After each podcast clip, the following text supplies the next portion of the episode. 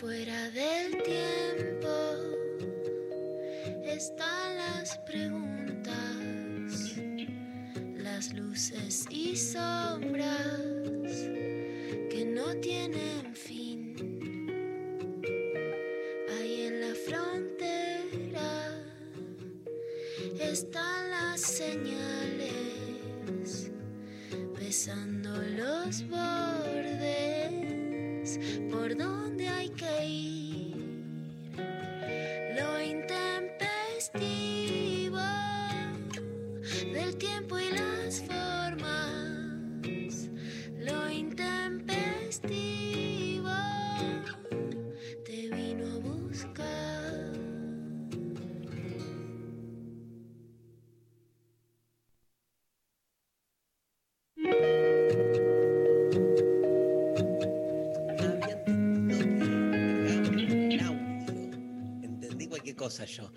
Este, pero poneme buenos días a todos. Poneme ese audio que, que está ahí dando vuelta. ¿Lo tenemos, eh, Pablo? ¿Cuándo inicia la vida? La vida nunca se, se inicia del tiempo remoto. No se olviden que hay religiones que prohíben yo, la masturbación masculina, porque se considera que pierde vida. eso. Entonces, eso no es este, lo que se tramita en este tipo de leyes. Lo que el mundo ha resuelto, el mundo ha resuelto, es la idea de cuándo es este, persona, no cuando es vida. Vida tiene un óvulo, tiene un espermatozoide. Obviamente siempre hay vida.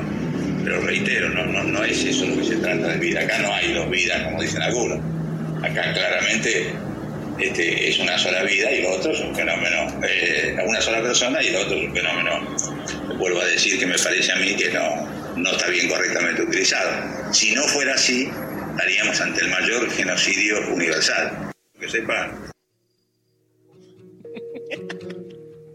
El mayor genocidio universal por la cantidad de pajas. Me imagino que está hablando de eso. ¿no? Hablando de paja. Hablando de paja.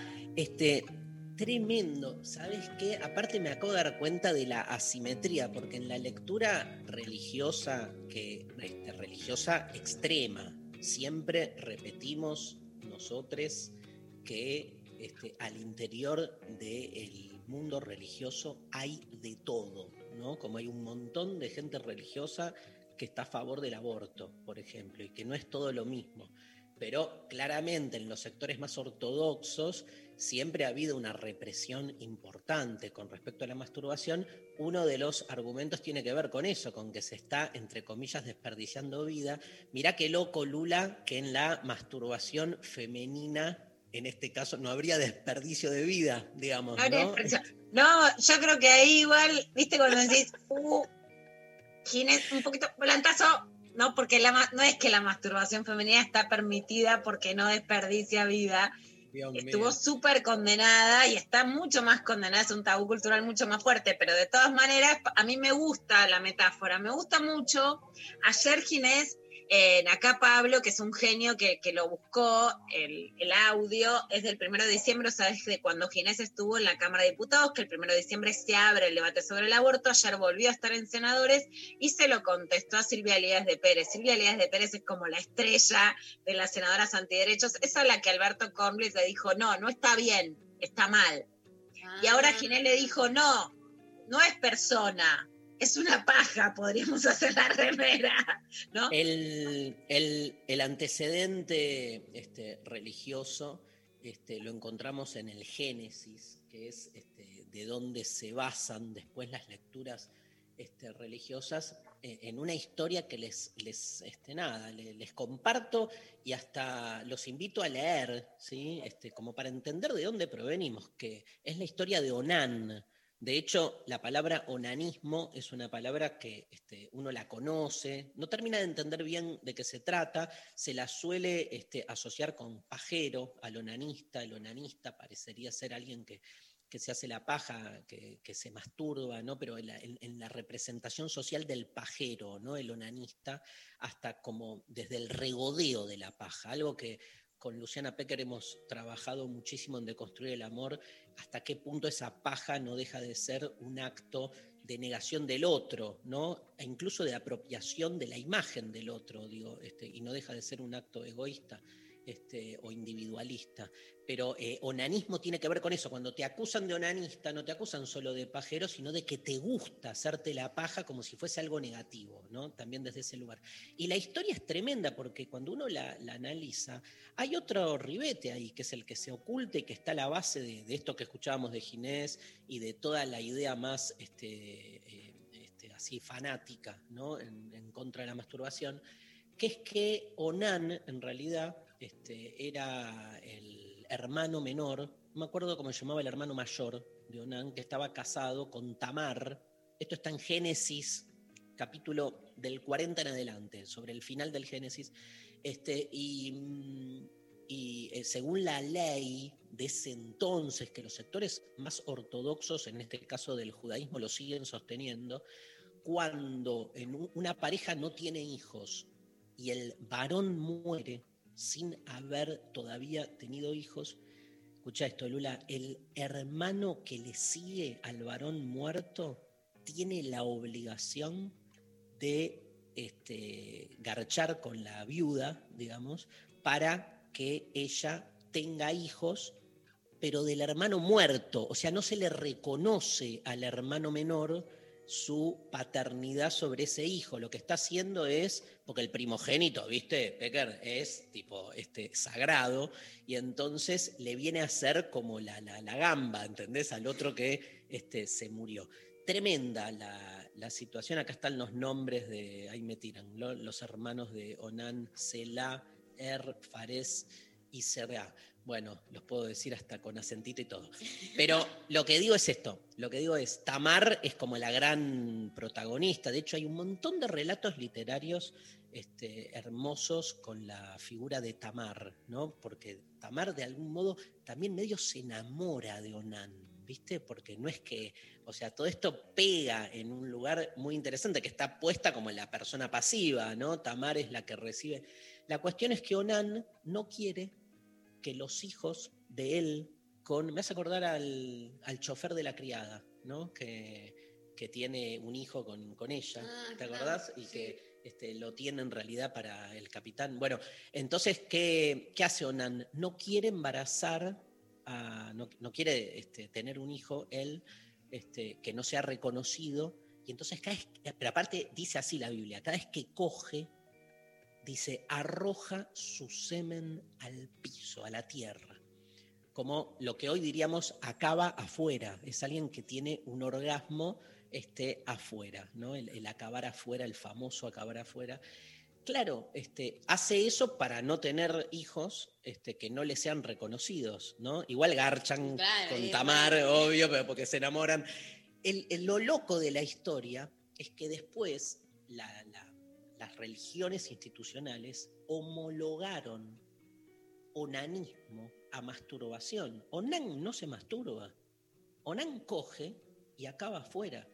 Pero para las lecturas más conservadoras, eso es hacerse la paja, ¿entendés, Lula? O sea, coger y no procrear es hacerse la paja. O sea, es un acto. Hay un ser inanimado, ahí abajo, ahí arriba, hay un ser al que le decís quién la coge, quién la, quién la eyacula, quién la embaraza, tremendo. pero es lo mismo que la paja porque no hay interacción según la Biblia, ¿no? O sea, hay una tabla. todo- No, bueno, obvio, pero además este, en, en- en el argumento bíblico no hay reproducción. O sea, para la Biblia no hay manera de entender que se puede este, tener placer sin pensar la sexualidad en términos reproductivos. Por eso no hay manera para que después en la lógica institucional no se asocie, obviamente, este, un hecho absolutamente propio de este, una relación sexual, como es que el varón eyacule este, afuera, este, para este, las lecturas más conservadoras, eso es igual a masturbación. Todo lo que sea sexo que no procree es igual a masturbación. Increíble el pensamiento binario que hay ahí, que lleva después a consecuencias como las que acabamos de escuchar. Em, Es increíble. Vos contás esta historia en De Construir el Amor. Por supuesto, yo te la escuché y ayer me bien eh, escuché esta frase de Ginés y la leí a través del relato de diferentes periodistas, pero especialmente de Gaby Vulcano y Flor Alcaraz, desde el Senado para reconocer su trabajo y para recomendarles que la sigan para, para ver cómo siguen las discusiones sobre aborto en el Congreso. La verdad es que quería volver a escucharla, Dari. Más allá de que parece algo muy obvio, creo que Ginés hace muy bien en retomar este punto porque hay una interpelación a los varones. Si siguiéramos el dogma de manera literal y no, me parece de manera filosófica, de manera poética, de manera ayornada, de manera de tomar lo que nos, nos puede servir de la Biblia, del Corán, ¿no? de, de, de, los distintos libros religiosos, no tendríamos de ninguna manera la vida que tenemos ahora, ¿no? Y realmente, si los varones no podrían ni hacerse la paja o tendrían que embarazar a la mujer del hermano. Pero, Lula, escúchame, pero acá, acá es donde yo me subo sobre los teólogos y las teólogas que lo que dicen es, la Biblia es un libro abierto que depende las interpretaciones dominantes que se lo llevan para donde quieran, porque justamente vos podés leer la historia de Onan y Tamar como la historia de dos personas que se enamoran, que cogen y que deciden, digamos, no procrear en el sexo como una forma emancipatoria, hasta podés decir, es la primera experiencia este, literaria, religiosa, pero literaria, de este, dos enamorados este, que descubren un sexo que no esté ligado a la reproducción. Puedes tener una lectura totalmente feminista, emancipatoria, con la misma historia. El tema es que este, esos conceptos después son tomados para la lectura que uno quiera. O sea, yo estoy totalmente convencido, eh, el texto, los textos son siempre neutros. La diferencia está en el tipo de versión que uno hace con esos textos, salvo que el texto diga directamente fue y lo masacró, ahí no hay interpretación posible. Pero mira esta historia, por ejemplo, vos la podés leer como donde el tipo se niega, ambos de alguna manera se niegan a procrear, hay como un primer indicio, ¿no? Y hay, hay mucha gente que está leyendo la Biblia a contrapelo buscando este, justamente casi como haciéndole terapia, ¿viste? Como buscando en los intersticios otras historias que salen. Vos en deconstruir el amor tenés una posición muy interesante sobre la paja. Quiero retomar, quiero, quiero escucharte porque la consigna tiene que ver con eso. Yo te hago la pregunta como si fuese, no sé, Novarecio en una entrevista, este, y te pregunto, paja, ¿sí o no?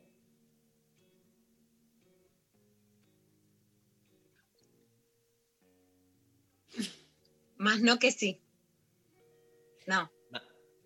me juego con lo que vos me pedís. Por supuesto hago el paréntesis. Por supuesto que sí a la apología de la paja como autonomía femenina, como exploración, como autosatisfacción, como no dependencia y como una puerta abierta a lo que hasta ahora no se dejó. Pero paja como sistema sexual de, de no contacto y de no cooperación sexual, no. Si tengo que elegir entre sí, no, es no. O sea, si, si vas a la lectura de la paja como este, eh, coraza, por decir así, para no inmiscuirse y ensuciarse con el otro, entonces la paja no deja de ser una de las formas contemporáneas de, de confinamiento, de algún modo, ¿no? Exacto. Ya, ya me, no solamente me escuchas, sino que ya sos mi traductor. Me encantó esa frase.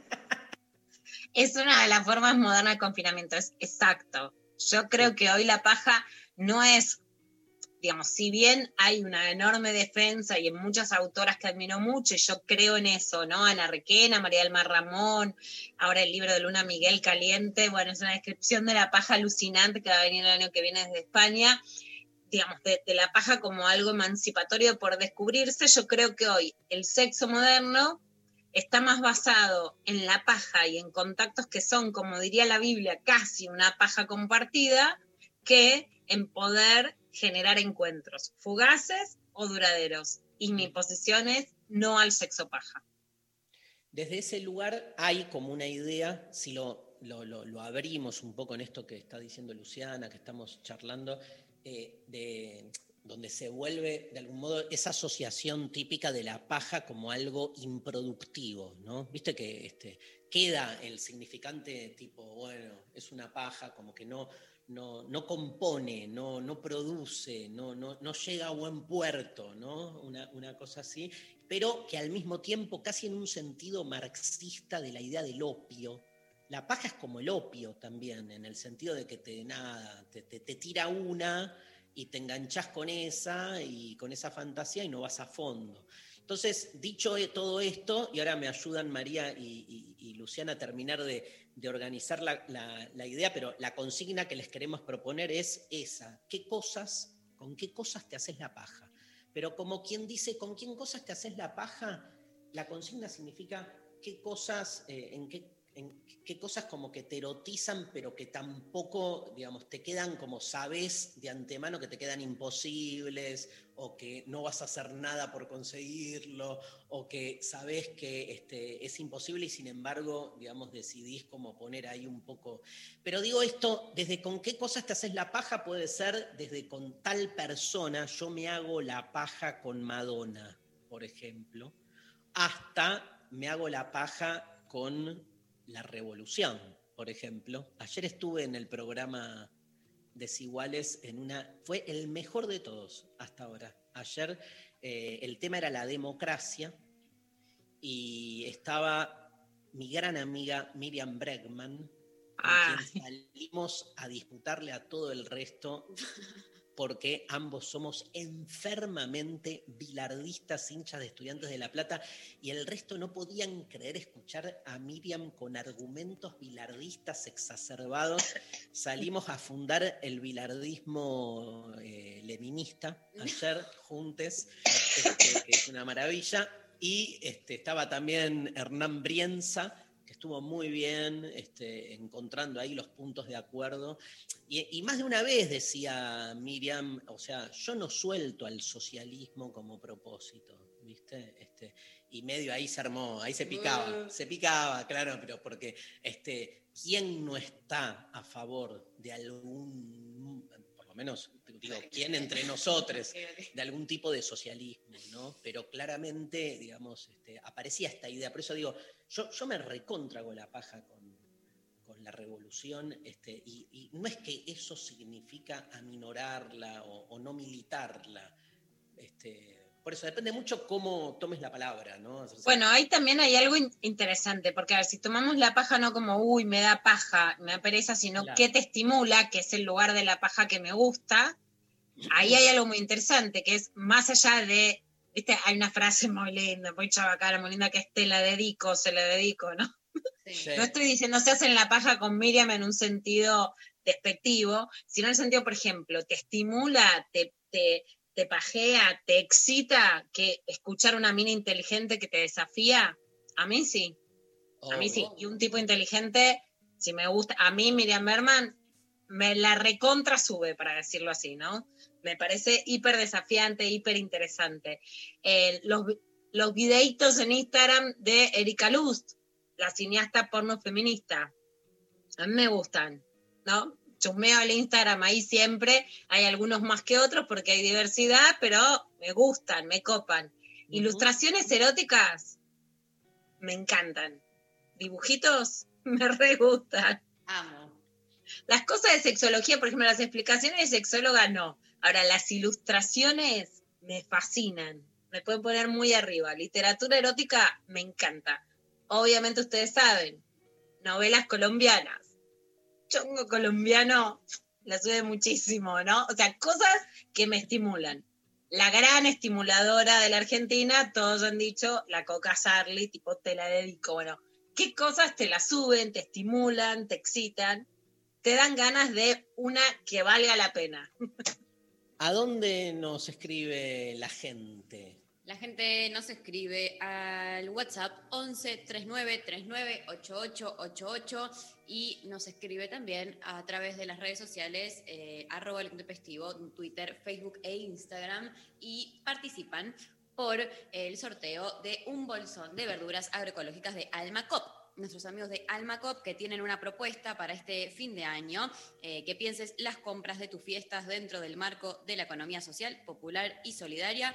Todo aquello que estés pensando cocinar o regalar, lo hagas con productos autogestivos, independientes, agroecológicos y naturales. En su tienda en almacop.com silviorodríguez.com.ar encuentran todos los productos que tienen este, mm, realizados producidos de manera in- independiente y solidaria por trabajadores y trabajadoras de fábricas recuperadas, cooperativas, emprendimientos familiares y artesanes. Entonces hoy sorteamos un bolsón de verduras agroecológicas de 5 kilos que llega directo de la quinta de Bernardo Castillo, productor frutihortícola de La Plata y trabajador de la UTT. El bolsón se cosecha en el día de la entrega, con verduras que varían por estación y se puede retirar en uno de los 15 nodos que se pueden elegir dentro de la capital federal. Eh, los consultan en almacop.com.ar y se entrega este sábado 19 de diciembre. Tremendo, todo nos vamos para la primera canción. Ya, ya, ya tenemos audios, ¿no? ¿No, Pablo? Sí, sí, sí, ya tenemos. Dice que sean cortos, Paula. Además de la paja, tiene que ser corta, rápida, todo, todo. ¿Con qué cosas te haces la paja? O sea, literal, simbólico, Abstractas. lo que quieras, ¿sí? Este, eh, y bueno, yo me hago mucho la paja con las canciones de Silvio Rodríguez. Me dejan en un estado así, solito, bien de pajero, solito. Me pongo así un random de Silvio Rodríguez y voy derecho al Che Guevara, así, ¡pum! Derecho a Cuba. Eh, ¿Qué dice? ¿Queremos escuchar? No, no, no, ya está. Con eso, si leo lo que acabas de escribir, Pablo, no recibimos un audio. O sea, cero convocante. Eh, y empecemos con este tema, ¿no? Voy a cantar el estribillo, que me encanta. ¿Me dejas antes de ponerme la canción? Por eso canto arena, roca que luego es multitud del agua buena y canto espuma, espuma, estás hablando de paja. Vamos, Silvio Rodríguez, canto arena.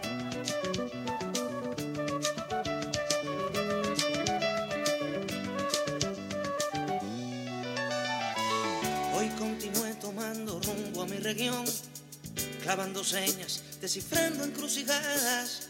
Mi cuerpo sigue practicando su cuestión, cruje mi hueso y se hace la palabra. Hoy continué domesticando la razón, llena de asombro ante el día sucedido. Proyecto un rápido boceto de la acción, trazo versiones que capturo del olvido, por eso canto arena, roca que luego es multitud del agua buena y canto espuma, cresta que cuando logra ser ya no es ninguna.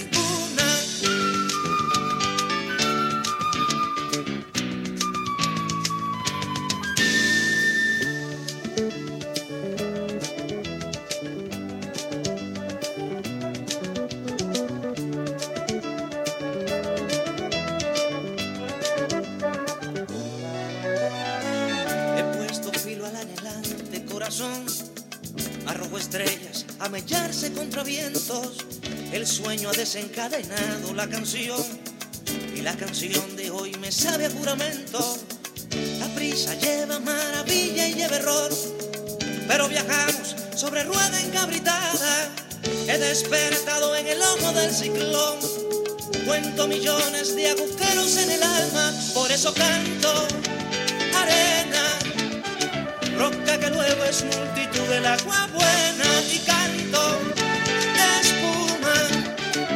cresta que cuando logra ser ya no es ninguna.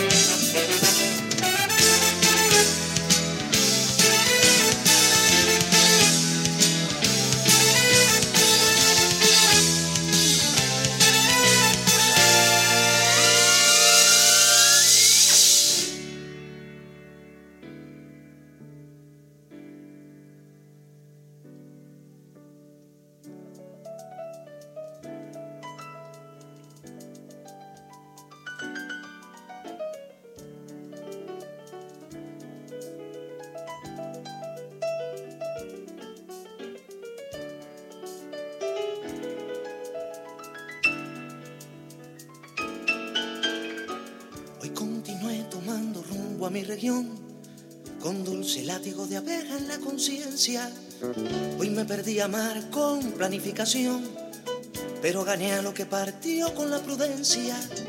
Hoy continué dándole cuerda a mi reloj, con timbre atado sobre número invisible. Poco me importa dónde rompa mi estación, si cuando rompe está rompiendo lo imposible, por eso canto arena, roca que luego es multitud del agua buena y canto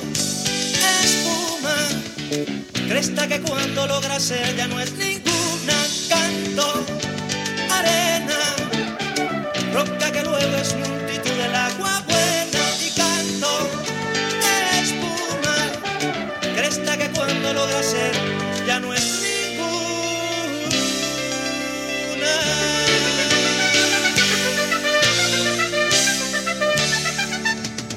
Hasta las 13 estás escuchando Stanraiver Luciana Pecker. y María Stanraiver. Empantanos de ideologías poco precisas. Una radio llega, Destruye. construye Destruye. Y traza una línea por el caos. 93. 7.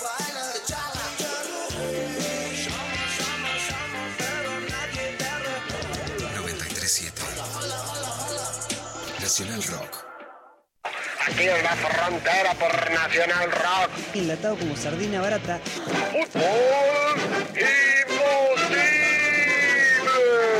El imaginario del señor Bonzo. Entre bislatas.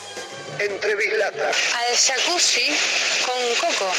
Vivito y coleando. Corrió como en sus mejores tardes en Tundera. Snake y su astrovinóloga amiga ha llegado. El club de las armas invisibles. Teniente Coleman, estamos atravesando tierras enemigas. Aumente la hormona rockera, Sargento Bonzo. Vamos a darle rock hasta el fin. Triadas disonantes. Hipismo de avanzada, hipismo de avanzada. Tenemos a nuestros chamanes. Coco Frontera. La Frontera. Martes a viernes. De 0 a 3. En 93.7. Nacional Rock. Lo intempestivo del tiempo y las formas.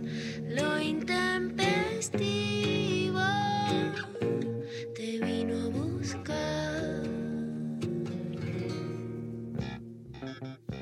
Hay muchísimos mensajes. Igual quedó como, viste, prototipo de, de perdedor pajero. Yo quiero sacarlo de ahí. Quedó como un pajero. eh, Hay muchos usos, pero uno es, el pajero es como el, el mal. Viste que hay loser bien y loser mal. Este sería como el pajero como el todo mal, ¿no? Digamos, pero nada, eso. A ver, este, escuchemos algunos mensajes, María. Buen día, Intempes, buen día para todos, todas y todes. Eh, me pasa también que me- me- me- así me la sube mucho una persona que, que te- me, me haga reflexionar, que soy bastante terco, que me haga reflexionar, que me, que me ponga en otro, en otro lugar, digamos. Eh, y me pasa, me pasa con Darío. me pasa la última vez en, eh, bueno, cuando la, eh, presentaron el libro con Gabriel Rolón, El Duelo, libro que bueno que tengo la posibilidad, ya lo estoy leyendo. Y, y nada, fueron que creo que como dos horas que estuve ahí sentado y no sé, estaba en la estratosfera. Creo que es algo así lo que me, lo que me sucede. Grosso, te quiero, te mando un gran abrazo. Qué Fue hermosa esa charla con Rolón. Yo también, o sea, se ve que se, hubo una transferencia, porque yo también me sentí arriba, ¿viste? Como que había algo que circulaba grosso. Este, María, ¿nos lees un par de mensajes? Hola amigues, ¿cómo están? Nos llega por WhatsApp. Dicen, yo me hago la paja con las manos. Tenía un profesor que explicaba mucho moviendo las manos y tenía dedos largos y yo solo podía pensar en eso. Amo las partes de los cuerpos no hegemónicos. Las partes no hegemónicas de los cuerpos. Eso quise decir entre una almendra y el yogur que me estoy comiendo, perdón. Pero, viste que salir de esos lugares, ¿viste? ¿Qué te gusta del otro? ¿Qué te excita? ¿Qué te conmueve? Nada, los dedos, ¿viste? Las manos, esa cosa. Y en general uno no, no le da bola a eso porque nos bajan mucha línea de, de la porno imagen, ¿viste? De por dónde tiene que estar este, los lugares así. Y después cuando te, realmente cuando te abrís y te enganchás con alguien, te enamorás de otras cosas, por suerte podés salir de eso. ¿Me, pones un audio, querido González? Hola Intempest. Eh, bueno, eh, lo que me la levanta mal, mal, es, eh, bueno, eh, los hombres con barba, me, me encantan, eh, las manos eh, y la tonada española. Todo lo que son cantautores españoles y todo eso me encantan, pero me recalientan eh, y me la levantan así a full eh, escucharlos hablar. Bueno, les mando un besito, Nati de Olivos. Nati, Nati, me encantó, me encantó porque Grosa. parecen como tipo cosas como menores, ¿entendés? Y son, acá somos cultores de, de los detalles nosotros, o sea, obvio que una tonada... De los detalles y de las tonadas. De los detalles y de las tonadas. Yo soy latinoamericana a fondo, pero la to- cómo ¿ves te eso, Dari? Es algo imperceptible que incluso en algunos momentos puede sonar como que estigmatiza, porque bueno, es de donde sos, pero, pero que tiene una poética hermosa y que es no la erótica. baja. Lo que pasa que, digo, a favor de lo que estamos diciendo, no es que la baja la tonada, siempre la sube. O sea, no es que vas No, la a. sube.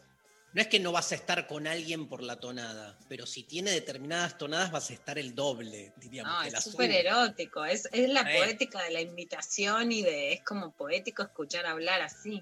¿Y cómo, cómo se llevan María Lula con los varones con barba, por ejemplo? A mí me gustan. Bien. No, porque viste que hay todo un tema de Sin la. barba es medio, medio babyface, no, no me cabe. No da. A mí. Ayer veíamos con, con mi hijo menor, Capuzoto, que ya dije que todas las noches vemos un capítulo, El hombre que se parece a Brad Pitt. No sé. ya lo dije. Pero es, tiene como la ¿Viste? Brad Pitt es la.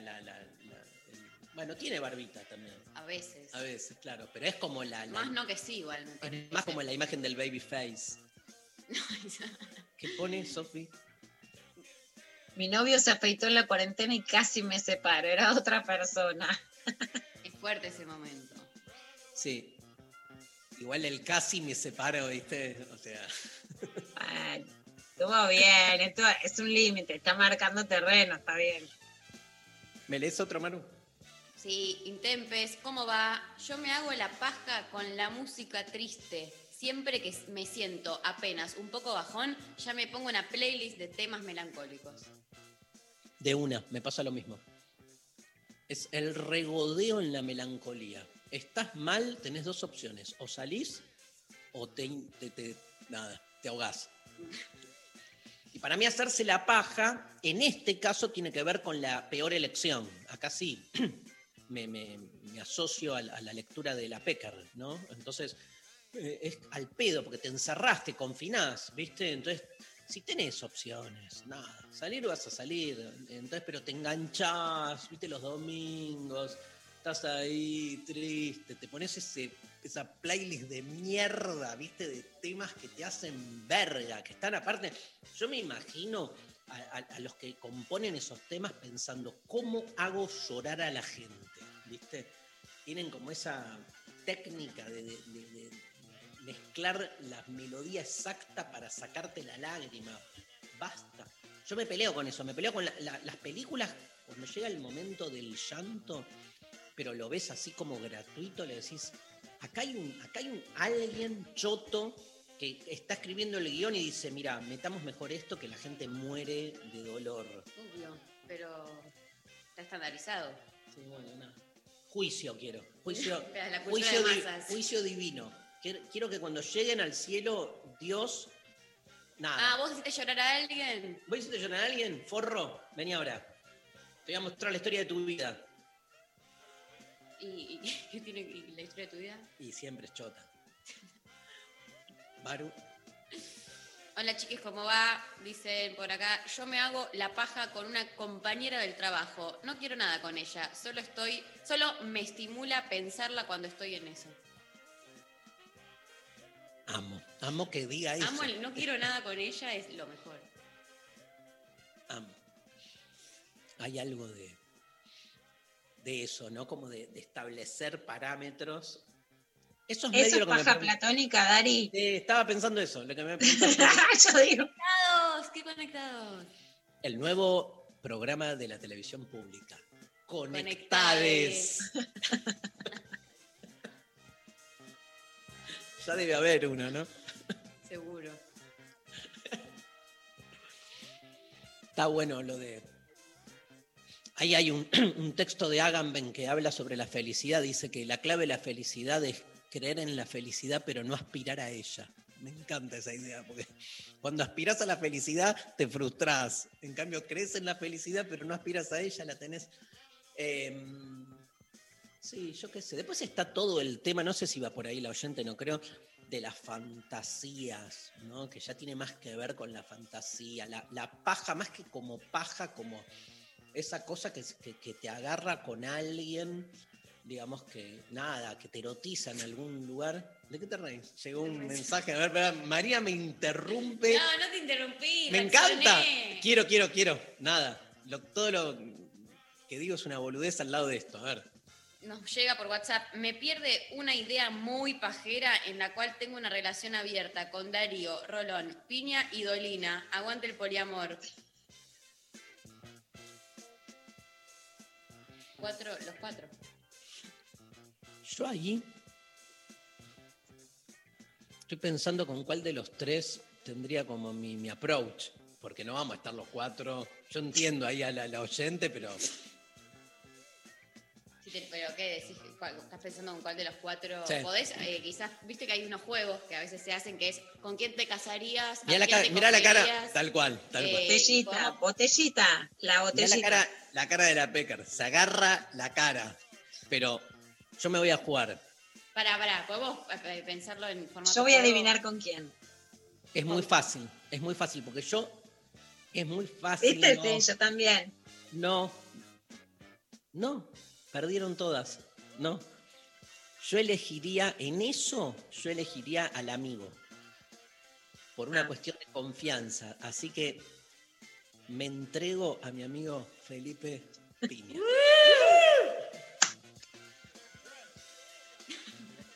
Che, Cornel, no recorten este audio y, subo- y no lo suban después. ¿eh? Mañana lo veo, le dicen. Bueno, ¿quién te dice, eh? ¿Se ha formado una pareja? ¿No hay más audios, Pablo? Manden audios, loco. Manden audio, acá, loco. Acá escribe... eh, Después nos van a extrañar todo enero, van a ver. Van Le a- van a mandar audio a la, a la pared. 11 39 39 88 88. Y no volvemos si no mandan audio, ni en febrero, ni en marzo. Si no mandan un audio ya, me gusta esta cosa de como extorsionar un poco. Como, eh, eh, manden audio que si no... eh.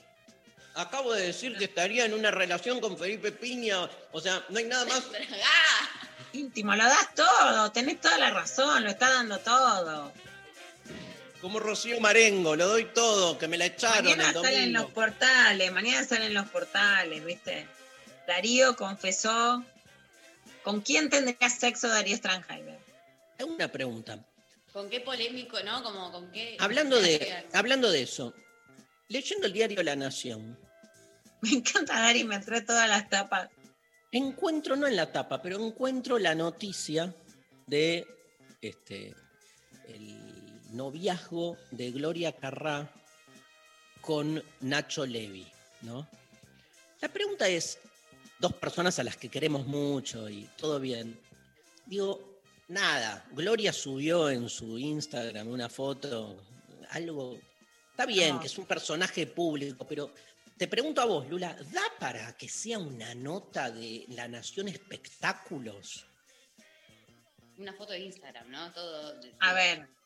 Eh, no, la- vamos a diferenciar dos cosas, digamos. Las revistas del corazón, que ahora ya no son revistas. Para mí, lamentablemente, porque con todas las críticas yo vengo del periodismo de revistas y tengo mucha cultura de revistas y por lo menos creo que algo ahí había. ¿No? O sea, vos por qué leías la gente para ver quién estaba con quién? Porque querés ver reflejado lo que te pasa.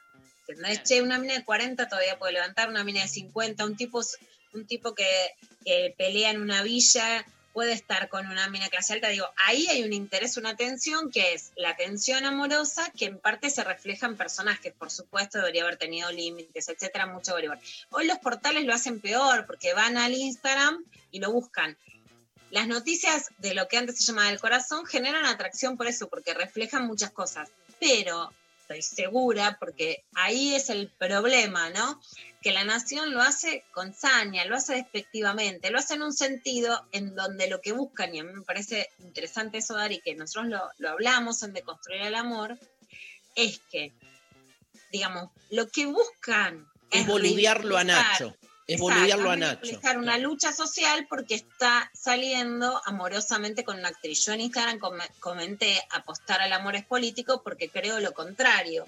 Creo que un tipo que lucha por lo social en un momento donde los tipos se borran y no pueden tener relaciones con minas pares, un tipo que está apostando al amor y, y se banca, poner un beso, eh, al contrario, a mí en lo personal me genera Obvio. muchísimo más respeto, pero la nación lo hace en el sentido contrario, lo hace en el sentido de ridiculizar como si fuese un frívolo, porque lo que yo creo, y, está dicho en, en nuestro de construir el amor, es que cuando quisimos transformar las reglas del amor, ahora lo que nos quieren decir es que para seguir transformando la sociedad nos tenemos que quedar sin amor. Entonces, cualquier atisbo de lo que antes se conocía y ahora puede tener digamos, otros nombres y otras facetas, pero amor compañero, un amor par, un amor que está politizado, un amor que, que apuesta, que no se esconde, bueno, queda ridiculizado.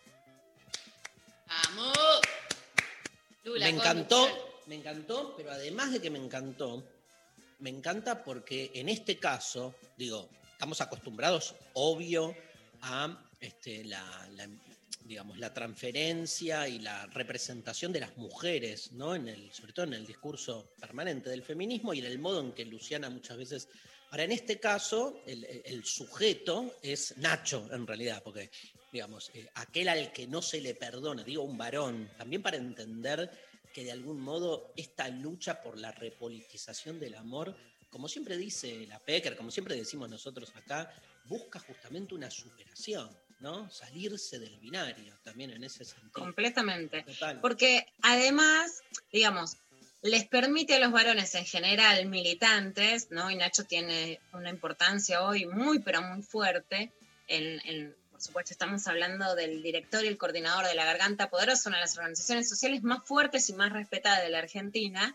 Se les permite ser el militante, o se les permitía antes, ¿no? El Che Guevara que levantaba todas, eh, tenían muchas minas, las iba cagando, pero como era militante era impoluto. El feminismo también interpela a estos militantes. El cambio justamente no es que los tipos no apuesten al amor, sino el cambio es que Nacho se van que decir, apuesto al amor y estoy con vos. Pero los medios lo que hacen es ridiculizarlo como si estar con una actriz fuese dejar sus banderas políticas, ¿no? Y por supuesto que ahí entonces cae el estigma por derecha a ese militante político. Ni hablar. Desconociendo también quién es Gloria, ¿no? Porque también digamos que Gloria Carrá es este, eh, actriz, pero sobre todo una persona hiper comprometida con muchas causas. Eso también, ¿no? Pero claramente es, este, va por ahí. Bueno, este, se viene una clavada de noticias tremenda, ¿no? Tremenda, ayer empezó el dictamen en el Senado y estamos llamada por arriba, enojadas, así que vamos a seguir analizando. Vamos con todo. Escuchamos, ¿sabes qué te voy a pedir, González? Hay un disco que sacó Liliana Herrero, eh, cantando, creo que el año pasado o el anteaño pasado, cantando canciones de Fito Páez. Es todo un disco, se llama Canción sobre Canción, año 2019, o sea, el año pasado. Claro, ya estamos en diciembre, está como raro. Pero, digamos, que están buenísimas las versiones. Me conmovió, todos los temas están buenísimos. Vieron que Liliana deconstruye los temas. Este, y en este caso, un tema que para mí fue de los favoritos durante décadas. El primer éxito grosso de Fito Páez del 63, contando su historia en esos 20 primeros años de vida este, en- y nombre que le dio al primer disco, Liliana Herrero en esta versión increíble del tema de Fito Páez del 63.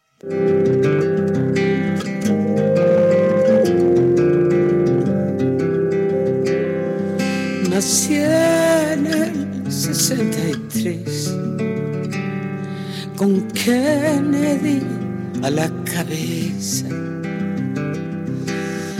Una melodía en la nariz.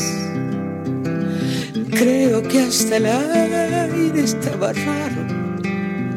Mediaba marzo. El mundo me hizo crecer entre zanahoria y carnes. El 69 viendo a ese hombre en esa luna televisada.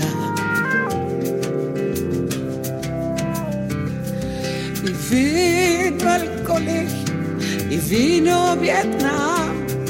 Los yanquis juraban amar en la paz. Yo vine, me dormí en la noche cuando todo era calma. Tocaba folclore, después rock and roll. Y ahí llegó Lennon hablando de amor. ¿Qué pasa en la tierra que el cielo es cada vez más chico? ¿Qué pasa en la tierra que el cielo es cada vez más chico?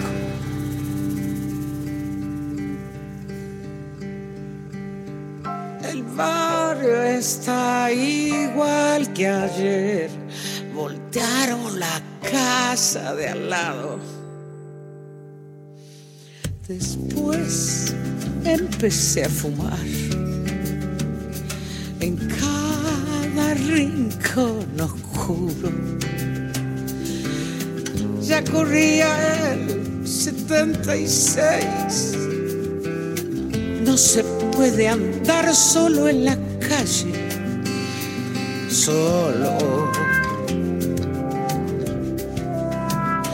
Hoy mataron a un hombre de pie en Nueva York. Comienza otra década a todo motor. El viento me toca la cara, marca un cambio de rumbo. El viento me toca la cara, marca un cambio de rumbo.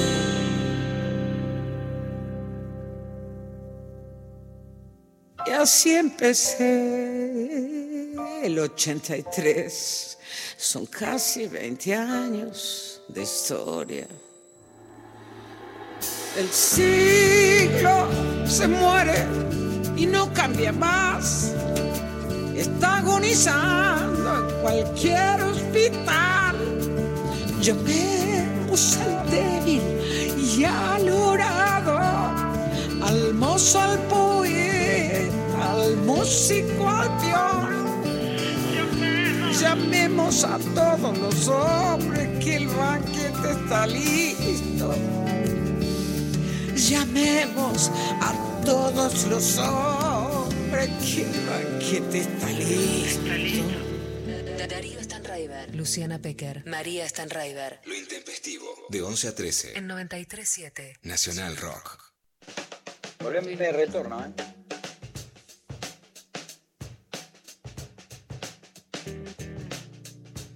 Muy bien, ya estamos divino. Joya. Eh, Clava de noticias con Luciana Pecker y toda la data de Lucky Luciano. Toda la data de Lucky Luciana, estamos en modo Lucky Luciana, porque estos senadores ya empezaron a hacernos la mafia, que quieren poner muchos oradores, pero que se creen que, que nos chupamos el dedo, pero vayan a leer los libros, escribimos notas hace 20 años y se acaban de enterar, dicen que, que ah, no estaban en el 2018, que no eran senadores, pero pongan play, vieron Google. Bueno, aprieten los botones y escuchen todo lo que ya se dijeron. Se creen que son motaradas, que no sabemos que lo quieren pasar para adelante, que no quieren dilatar, pero ¿qué se creen? Que nacimos ayer. Bueno, ahí vamos ayer, debate en senadores muy caliente. Les recomiendo, como les decía, la, eh, la cobertura de Gaby Vulcano y de Flora Alcaraz en Twitter, muy buena cobertura contando qué iban diciendo. Básicamente, el tema es que quieren dilatar, que no salga el 17 el dictamen para que sea tratado en la fecha que es el 29 de diciembre. La verdad es que cuando eh, de las discusiones ya están y cuando se dilata lo que termina pasando es que aparecen intervenciones de derecha, lobbies, etcétera, que obstaculizan de una manera no democrática el debate. Por otro lado, no hay ninguna otra ley que haya tenido la cantidad de oradores, no, no hay aporte solidario, iban los banqueros, iban, iban los comedores populares a debatir. No, a ninguna otra ley le exigen este debate, ¿no? Eh, y de hecho, José Mayans, que es de Formosa, el senador dentro del Frente de Todos que se opone, dice, no, ¿cómo va a salir con un tratamiento express? Una ley que viene de tanto debate, ¿no? Ya ayer ponía, Formosa tiene la mortalidad materna más alta y no es express, las mujeres se mueren en Formosa, 144 muertes cada 100.000 nacimientos, mucho más que en todo el resto del país, así que no es express irse a la tumba, ¿no? Ellos se tomaron mucho tiempo para pensar cómo hacer que las mujeres no se mueran y no les está saliendo bien, así que bueno, la idea es que el debate siga. Eh, y vamos a escuchar algunas cosas. Les pedimos audios a quienes respetamos, a quienes escuchamos en el programa, a quienes realmente generan lazos para que los abortos legales se hagan todos los días. En primer lugar, a Ruth Surbrigen, la entrevistamos María en el programa de Socorristas en Red, y vamos a ver qué nos dice Ruth sobre este próximo tratamiento de la interrupción voluntaria del embarazo. Desde Socorristas en Red, en principio decir que estamos muy emocionadas con lo que se logró en diputados y diputadas y con muchas expectativas para lo que pueda suceder en el Senado de la Nación. ¿Qué le pediríamos al Senado de la Nación? Por supuesto que apruebe la interrupción voluntaria del embarazo y le diríamos que si, si realiza este voto en favor de la interrupción voluntaria del embarazo, como Cámara van a estar reparando, reparando el daño que provocaron con el voto en 2018, reparando sufrimientos, reparando vergüenzas, reparando en favor de los proyectos de vida, de las vidas elegidas, de las libertades sobre la principalísima materialidad que tenemos, que son nuestros cuerpos. Así que mm, vamos a trabajar fuerte para que en estas semanas se, se consigan todos los votos necesarios, vamos a seguir dando argumentos, vamos a seguir insistiendo que en un mundo justo las niñas no son madres y que en ese mundo justo el Estado y los gobiernos cuidan las decisiones de quienes abortan.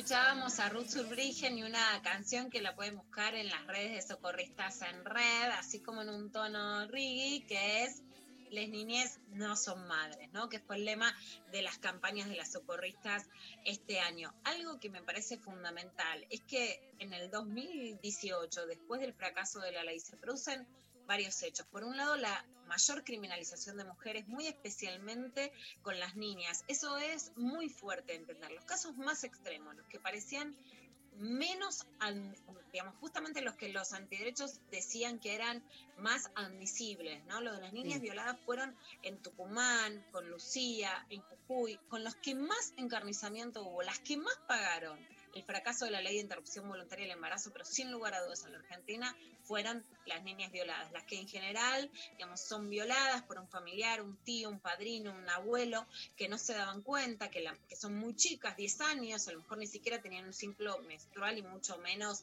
regular, que no se lo decían a la mamá, que ellas no se habían dado cuenta, que como pasó en, en Salta creían que estaban constipadas, ¿no? Que llegan muy tarde al sistema de salud y que son obligadas a parir o a tener cesáreas o a criminalizadas. Claramente son las que más han pagado la ley. Pero además, María, hay un punto fundamental para entender. Si la ley de aborto legal no sale, no salen más derechos. Aunque vos estés hablando del convenio contra el acoso sexual, aunque estés hablando de hacer capacitaciones de género en el deporte con la ley Micaela, aunque estés hablando de higiene menstrual. ¿Por qué? Por el efecto Feynman, vamos a llamarlo. Porque cualquier ley que implique ampliación de derechos, más que criticada, va a ser ridiculizada. Esa es la palabra. La operación mediática de hoy en día es, la nata te habla, ¿eh? Quieren las toallitas y te sale Yashina La Torre, páguensela, chorras, estoy cansada de pagar sus toallitas. Y no te sale un proyecto más, porque te lo ridiculizan. ¡Ay, quieren coger y después abortan! Digo, si gana el cocoreo, el problema es que, ah, bueno, no se puede contratar mujeres porque ahora te denuncian de acoso sexual. Y con el tono de la ridiculización van a frenar todos los proyectos. Eso es lo que hay que entender. No es solo lo que se va a ganar, sino lo que no se va a frenar y es lo que se va a garantizar que se siga haciendo. Por eso, esta ley es una ley tan bisagra en la Argentina, no solo para el aborto legal, sino para tantas otras puertas que se pueden abrir o que se pueden cerrar. Celeste McDougall es miembro de la campaña por el aborto legal, seguro y gratuito. Ya pueden buscar también en las redes de la campaña todo el cronograma de actividades de la campaña y esto nos dice Celeste para lo intempestivo. Soy Celeste McDougall de la Campaña Nacional por el Derecho al Aborto Legal, Seguro y Gratuito. Tuvimos media sanción en diputados en la madrugada de la mañana del 11. Eh, en ese momento estábamos exigiendo que el Senado ponga una fecha de tratamiento y a los dos días eh, ya estaba planteado todo el cronograma, tanto para las eh, reuniones de comisiones donde se tratará la media sanción que viene de diputados como fecha de tratamiento en Senado que será el 29 de diciembre, lo cual marca un contexto bastante auspicioso que haya ya cronograma y fechas de tratamiento. En ese sentido, como va a haber tratamiento en comisiones, en Senado y tratamiento en el recinto, nosotras también esperamos y exigimos que el dictamen que salga de Senado este 17 de diciembre incorpore las demandas que nosotras seguimos exigiendo. Si bien nosotras como campaña marcamos que tanto el proyecto presentado del Ejecutivo como la media sanción recoge los fundamentos centrales de- del proyecto de la campaña en el sentido de la garantía del derecho al aborto hasta las 14 semanas y luego por causales, la incorporación en el plan médico obligatorio, la garantía de los abortos a niñas y adolescentes y a personas con discapacidad. Eh, hay diferencias claras, como por ejemplo la objeción de conciencia, que es una diferencia fundamental. También la incorporación del derecho al aborto como contenido de la ESI, que lo seguimos exigiendo. Eh, nos parecen que esos puntos son, son y siguen siendo claves a la hora de la garantía del derecho, así que vamos a también exigirlo, ¿no?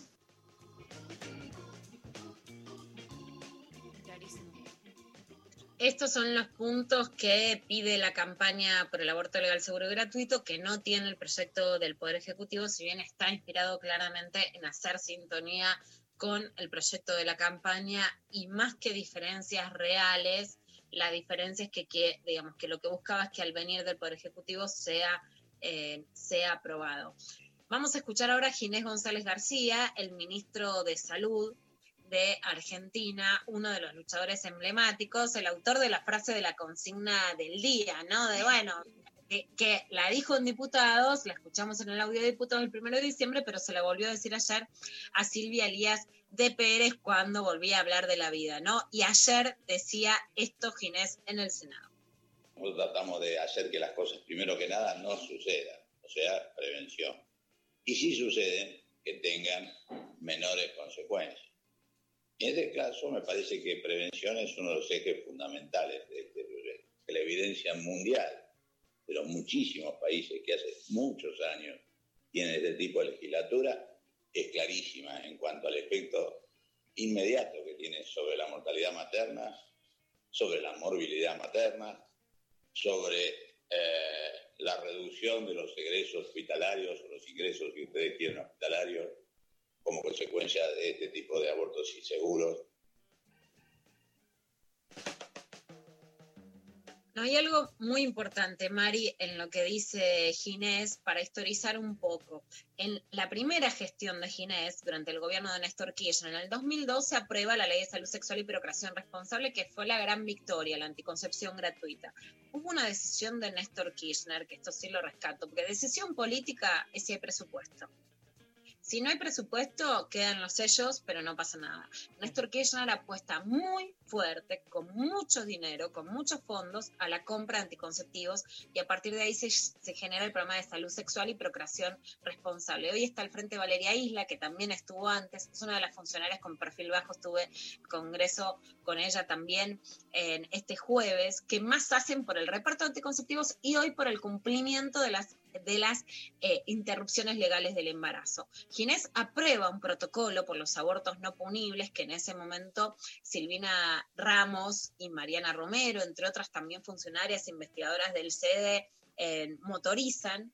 Y esa fue, eso fue un antes y un después en la Argentina, porque hay una letra chica del Estado que en realidad es la que vale. La Argentina no había abortos legales y ahora los hay. Por eso incluso cuando decimos, bueno, yo escuché mucho en estos días esta idea de, bueno, una vez que se apruebe vamos a tener que ver cómo se cumple, ¿no? Eso es cierto, pero en realidad lo más cierto es que lo importante de esta ley es garantizar lo que ya está, porque si hay un recambio electoral y vuelve a ganar la derecha, que además no va a ser la misma derecha que hoy, va a ser una derecha más conservadora. Mauricio Macri abre el debate y hoy está lobeando en contra de la ley. O sea, si ya durante el la gestión de Macri hubo falta de anticonceptivos, hubo retroceso en las capacitaciones y faltó lo que había, hubo, digamos, se fue para atrás, ninguna duda que en la proyección se iría mucho más para atrás y no se cumplirían con las interrupciones legales del embarazo.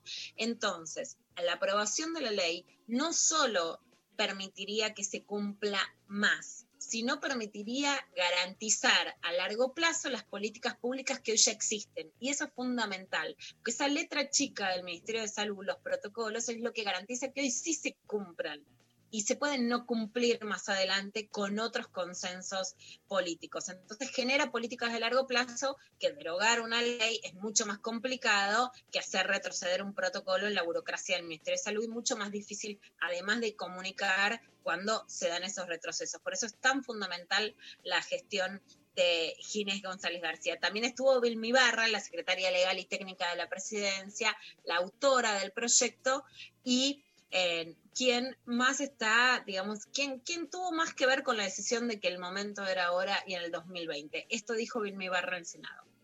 El Comité de los Derechos del Niño de Naciones Unidas recomendó a la Argentina que asegure el acceso a los servicios de aborto seguro y de atención posaborto para niñas y adolescentes. Y precisamente un representante del comité fue el que vino a plantear el apoyo a este proyecto y cómo va a mejorar sustancialmente la calidad de vida de las niñas y que eso lo marca la evidencia internacional.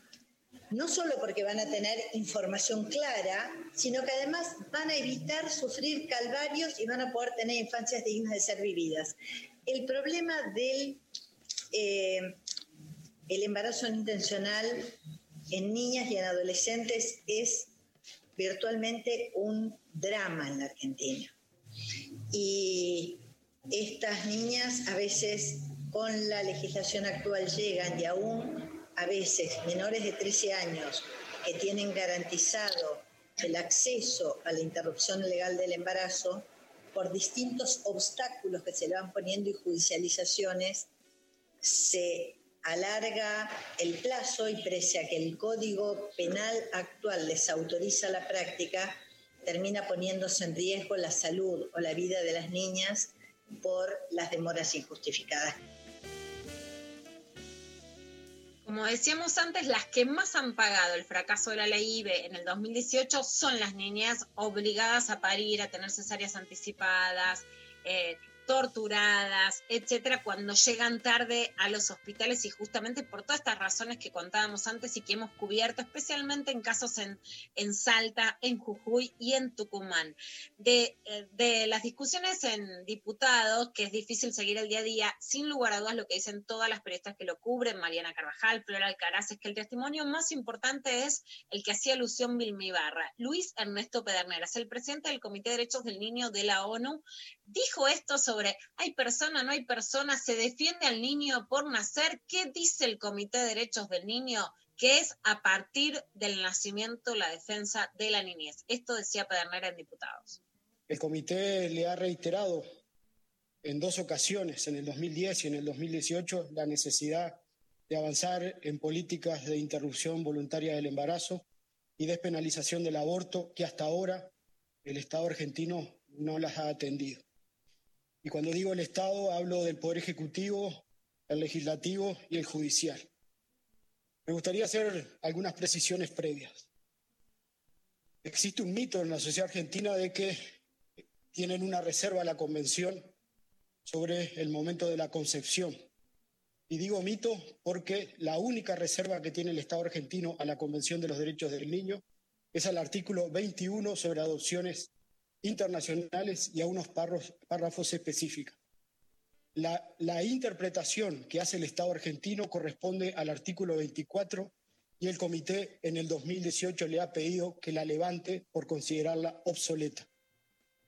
La interpretación que hacen algunos actores de la sociedad argentina sobre la reserva sobre el momento de la concepción es una interpretación que hacen a título de el Estado argentino. No tiene ningún efecto vinculante con nuestro comité, porque para la Convención, niño es toda persona o ser humano menor de los 18 años.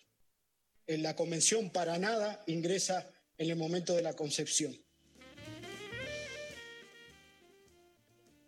No más pruebas, señor juez. El Comité de Derechos del Niño de la ONU dice niño es la persona desde el nacimiento hasta los 18 años. Se finí. Lula. Sí. Buenísimo, un, un gran recorte, ¿no? Y, con cada vez más argumentos, ¿no? Alguna vez dijiste acá en el programa como que las argumentaciones ya están saldadas en algún punto, que estoy cada vez más convencido. Eh, y, y, bueno, se nos viene Sol despeinada, ahora que vamos a charlar un poquito de otro tema, pero este, no quiero que te vayas sin que me hables, porque veo acá en el guion de la noticia de Sol Pérez lanzada a la política. ¿Es así? Es así. ¿Quieres escuchar el audio de Sol? Dale. Lo tenés. Um, la verdad es que en, en algún momento eh, pensé que sí, después que no, y ahora me gustaría, eh, no ahora ya, sino un, en un futuro, ¿Ah, sí? eh, tal vez sí me gustaría, me gustaría. Me parece que, que necesita, o el, o el, país, en realidad todos nosotros necesitamos un cambio, y el cambio tiene que venir por gente que quiera ocupar un cargo eh, público sin tener en cuenta todos los beneficios económicos que, ello, que eso conlleva, ¿no? Me parece que...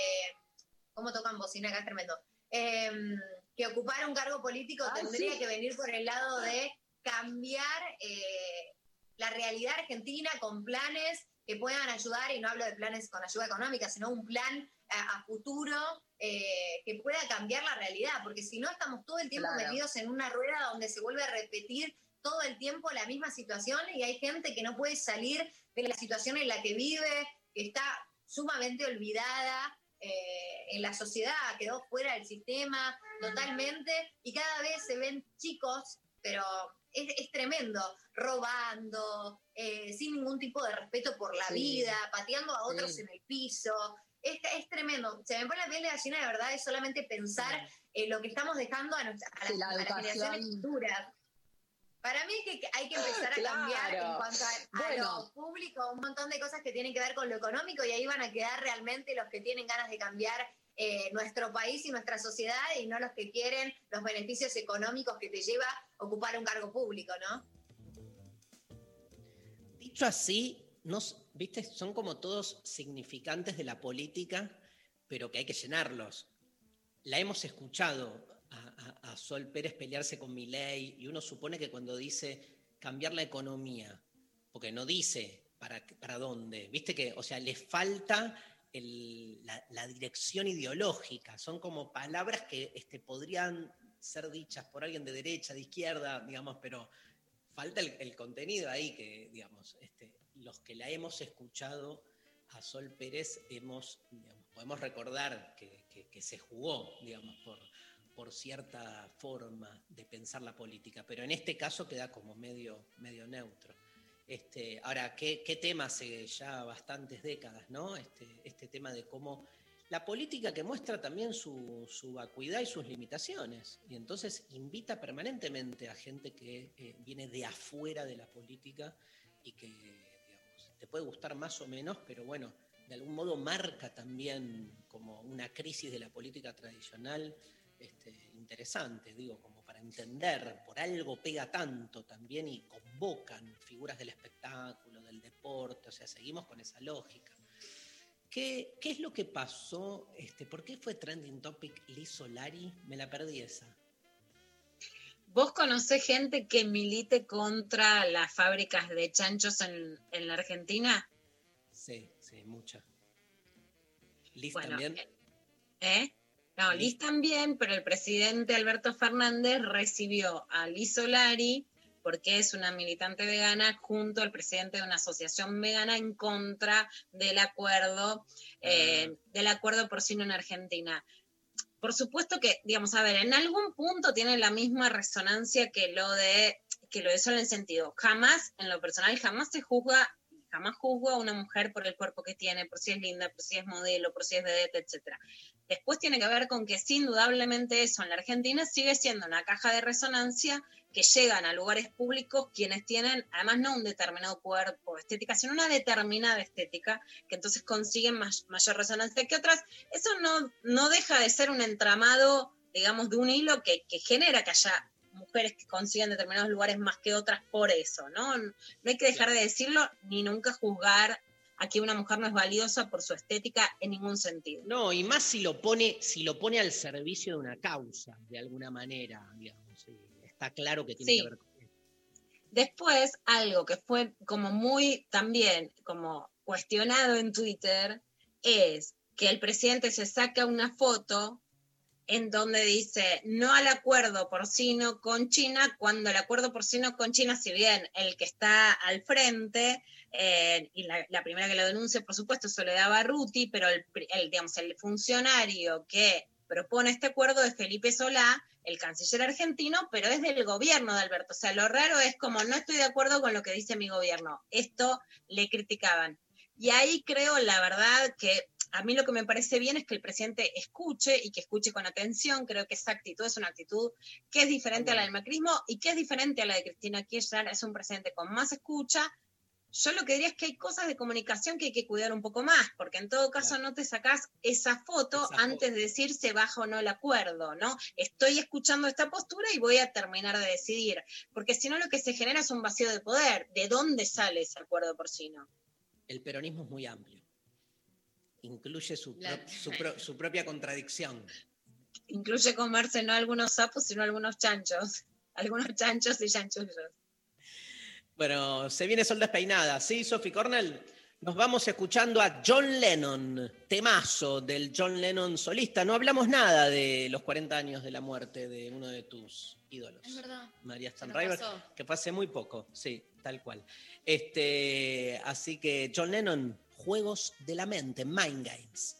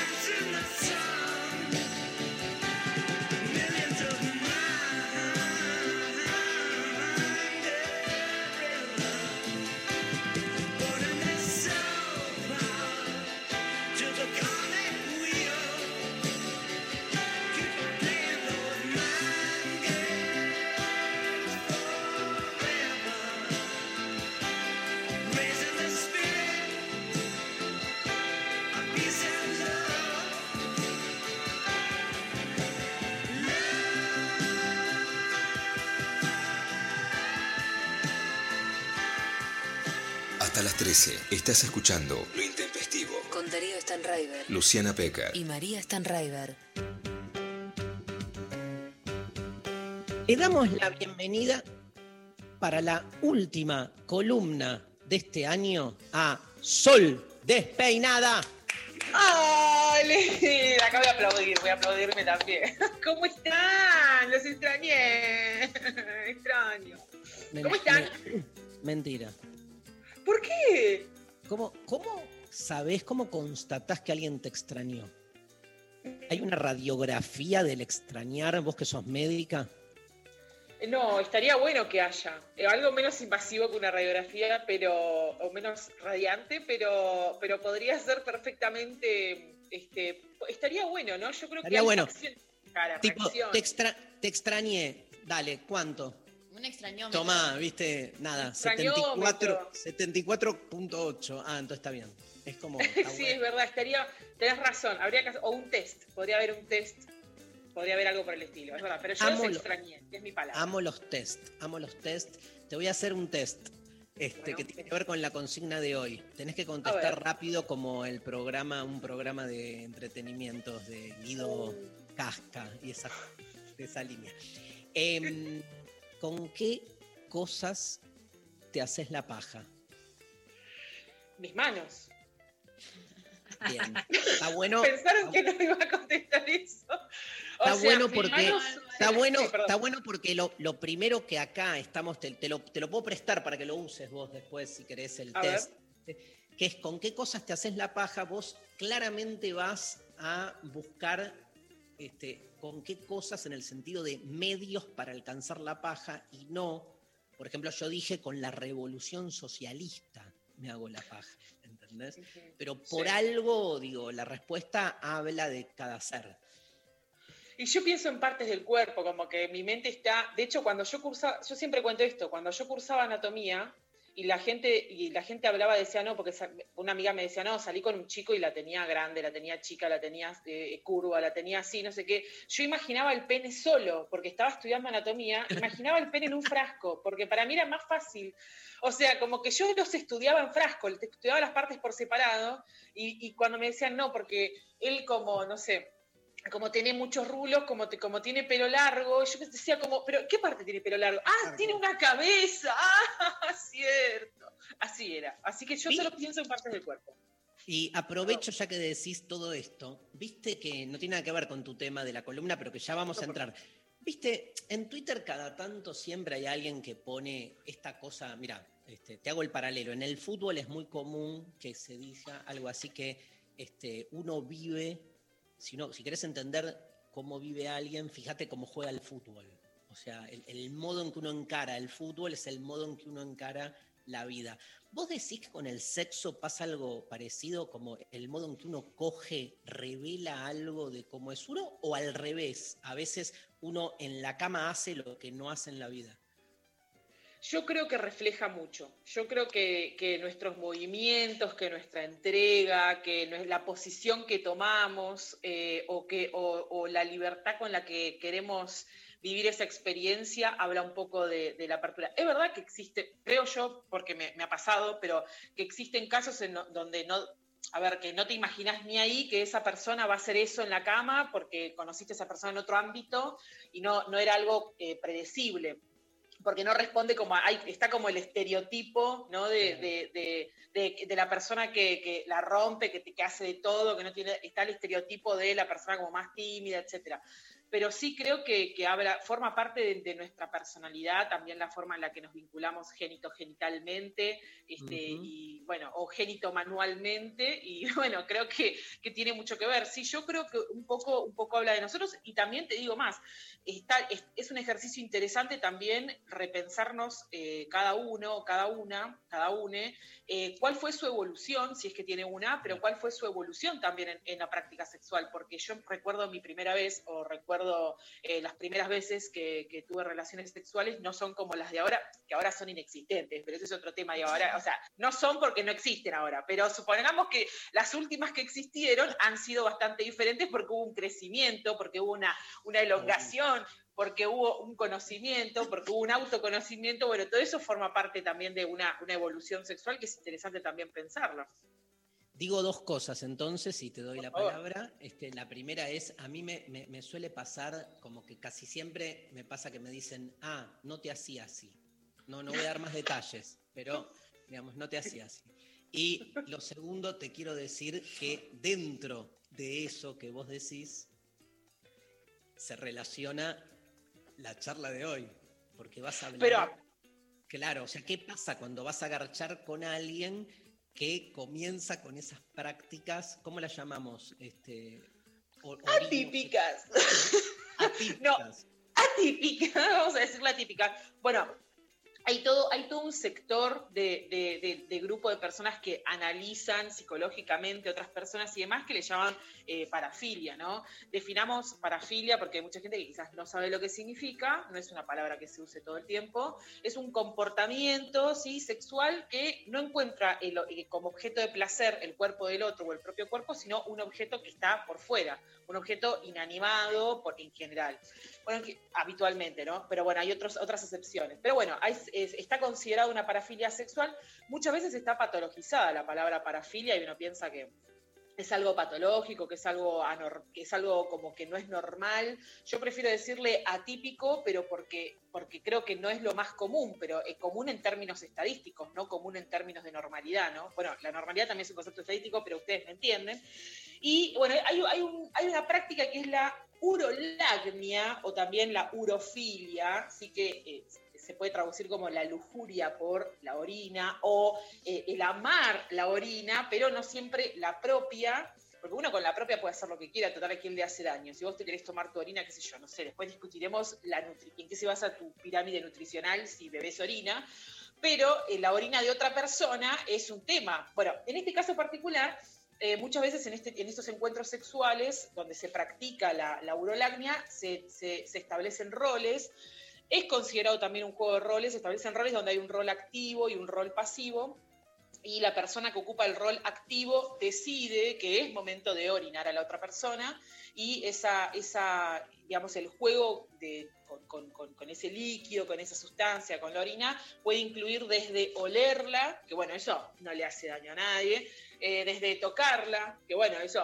no le haría daño a nadie, y beberla, que eso, bueno, e- es un, es un tema, porque no es que es un batido, ¿me entendés? No es que, viste, vos decís, bueno, voy a, voy a, voy a, voy a, voy a esta, esta- no sé si puedo nombrar, pero voy a esta, esta No, nada. cafetería. Claro, ¿entendés? No es que vos decís, bueno, tuc, te haces ahí con unos hielos. decís, una hojita de menta.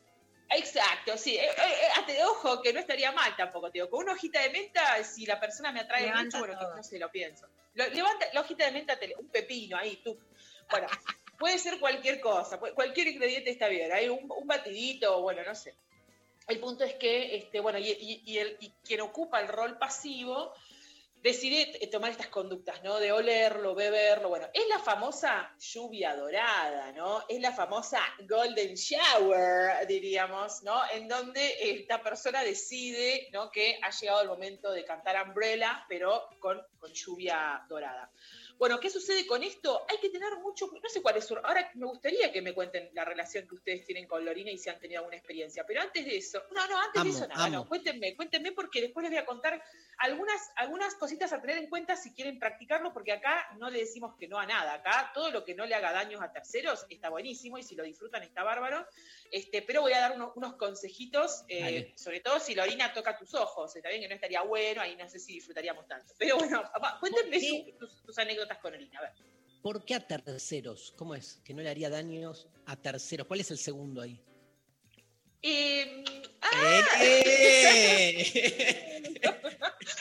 No, pero digo, yo digo como, como que, que, que sea con consentimiento, que vos quieras, bueno, Obvio, estaría bueno que vos estás ahí. Pero viste el uso, el uso de a terceros. Yo nunca lo Sí, entendí, sí. porque es al, otro, al segundo.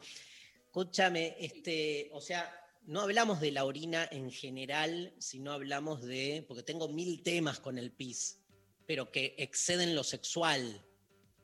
¿Puedo hablar de, puedo meter otro tema o, o- o nos referimos Lo que vos solo a- sientas, lo que vos sientas. Vas a ver que todo deriva libre. sexual, ya sabés cómo es esto. No, hay, Le vamos hay a contar la vuelta.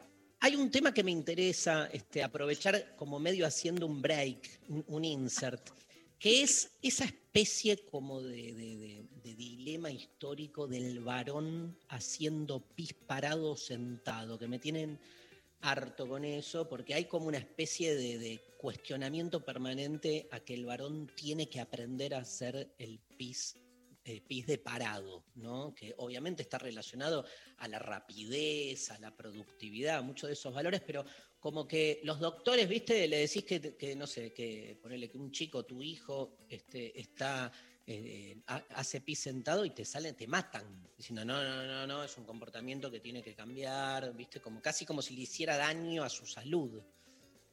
Para nada hace daño a su salud. Cada, cada uno, cada, cada persona puede hacer, puede, puede acomodar su letra como mejor le convenga. Si la idea es desagotar el contenido de la vejiga, ¿cuál sería el problema hacerlo parado, sentado, de costado, haciéndola vertical?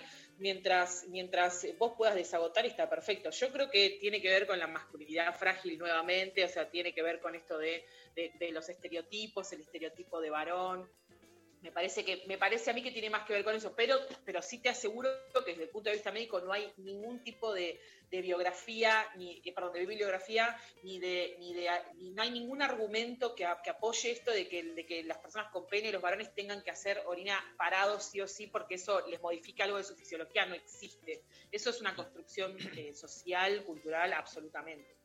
Bien, y con respecto a tu pregunta, voy, me voy a jugar un poco. Digamos, tengo eh, eh, esto, me pasó esto, te voy a contar una. Eh, alguna vez, pero me pasó más con la eyaculación femenina. ¿Cómo se llama el quick? Ahora lo que está de moda, el chorrazo. El squirt. El El squirt. Claro, que es como, viste, eh, como que se te vuelve como una zona ambigua acerca de, de si esa eyaculación femenina es o no es pis. Bien, ¿es una pregunta? Buena Perdón. esa.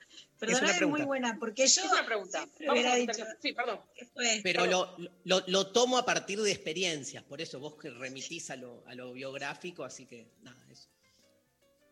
Te tomo, Perdón, Dari, que hubiera decir- querido hacer esa pregunta y no me hubiera animado. Para mí, viste, como, esto parece porno, pero es un chorrazo de pis.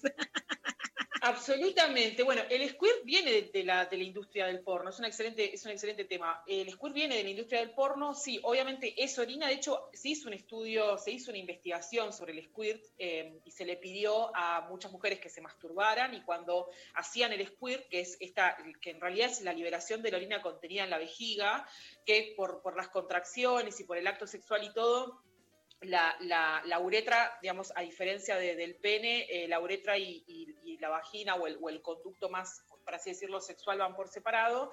Entonces, eh, estas personas cuando hacían este squirt, se tomó una muestra de ese líquido, se analizó y el líquido tenía creatinina, urea, tenía todos los componentes de la orina. Entonces se, se pudo como definir que ese squirt que se, que se utiliza mucho en la industria del porno, en realidad es orina que sale a chorro porque estuvo contenida y sale con fuerza porque la pelvis, el piso pélvico, está, con, está haciendo contracciones y demás por el acto sexual. Distinto es en la eyaculación femenina las famosas glándulas de Skene que se llaman, que se llamaban antes, que son eh, homólogas a la próstata embriológicamente, o sea, tienen un origen muy parecido. Las glándulas de Skene están a los costaditos de la uretra, o sea, si vemos la vulva, a los costaditos de la uretra hay dos agujeritos, ahí desembocan estas glándulas que son muy chiquititas, son rudimentarias, son inconstantes. Hay vulvas que tienen glándulas de Skene, vulvas que no. Y cuando, muchas veces, digamos, eh, acompañando el orgasmo, que es una cosa que va por separado, pero acompañando a veces el orgasmo, hay una, hay una secreción blanquecina, espesa, viscosa, o sea, nada que ver con la orina, muy chiquitita, muy escasa, que sale, eso sería la, la- la verdadera eyaculación vulvar de una vulva o femenina, este, pero, pero nada tiene que ver con el pis ni con el squirt. El squirt es, es- es eso, es orina y está ese, ese deseo de, bueno, yo quiero eyacular y quiero Claro. hacer todo esto, bueno, pero no deja de ser también la golden shower, la lluvia dorada también, ¿por qué no? Bien, ahora Luciana va a contar algo.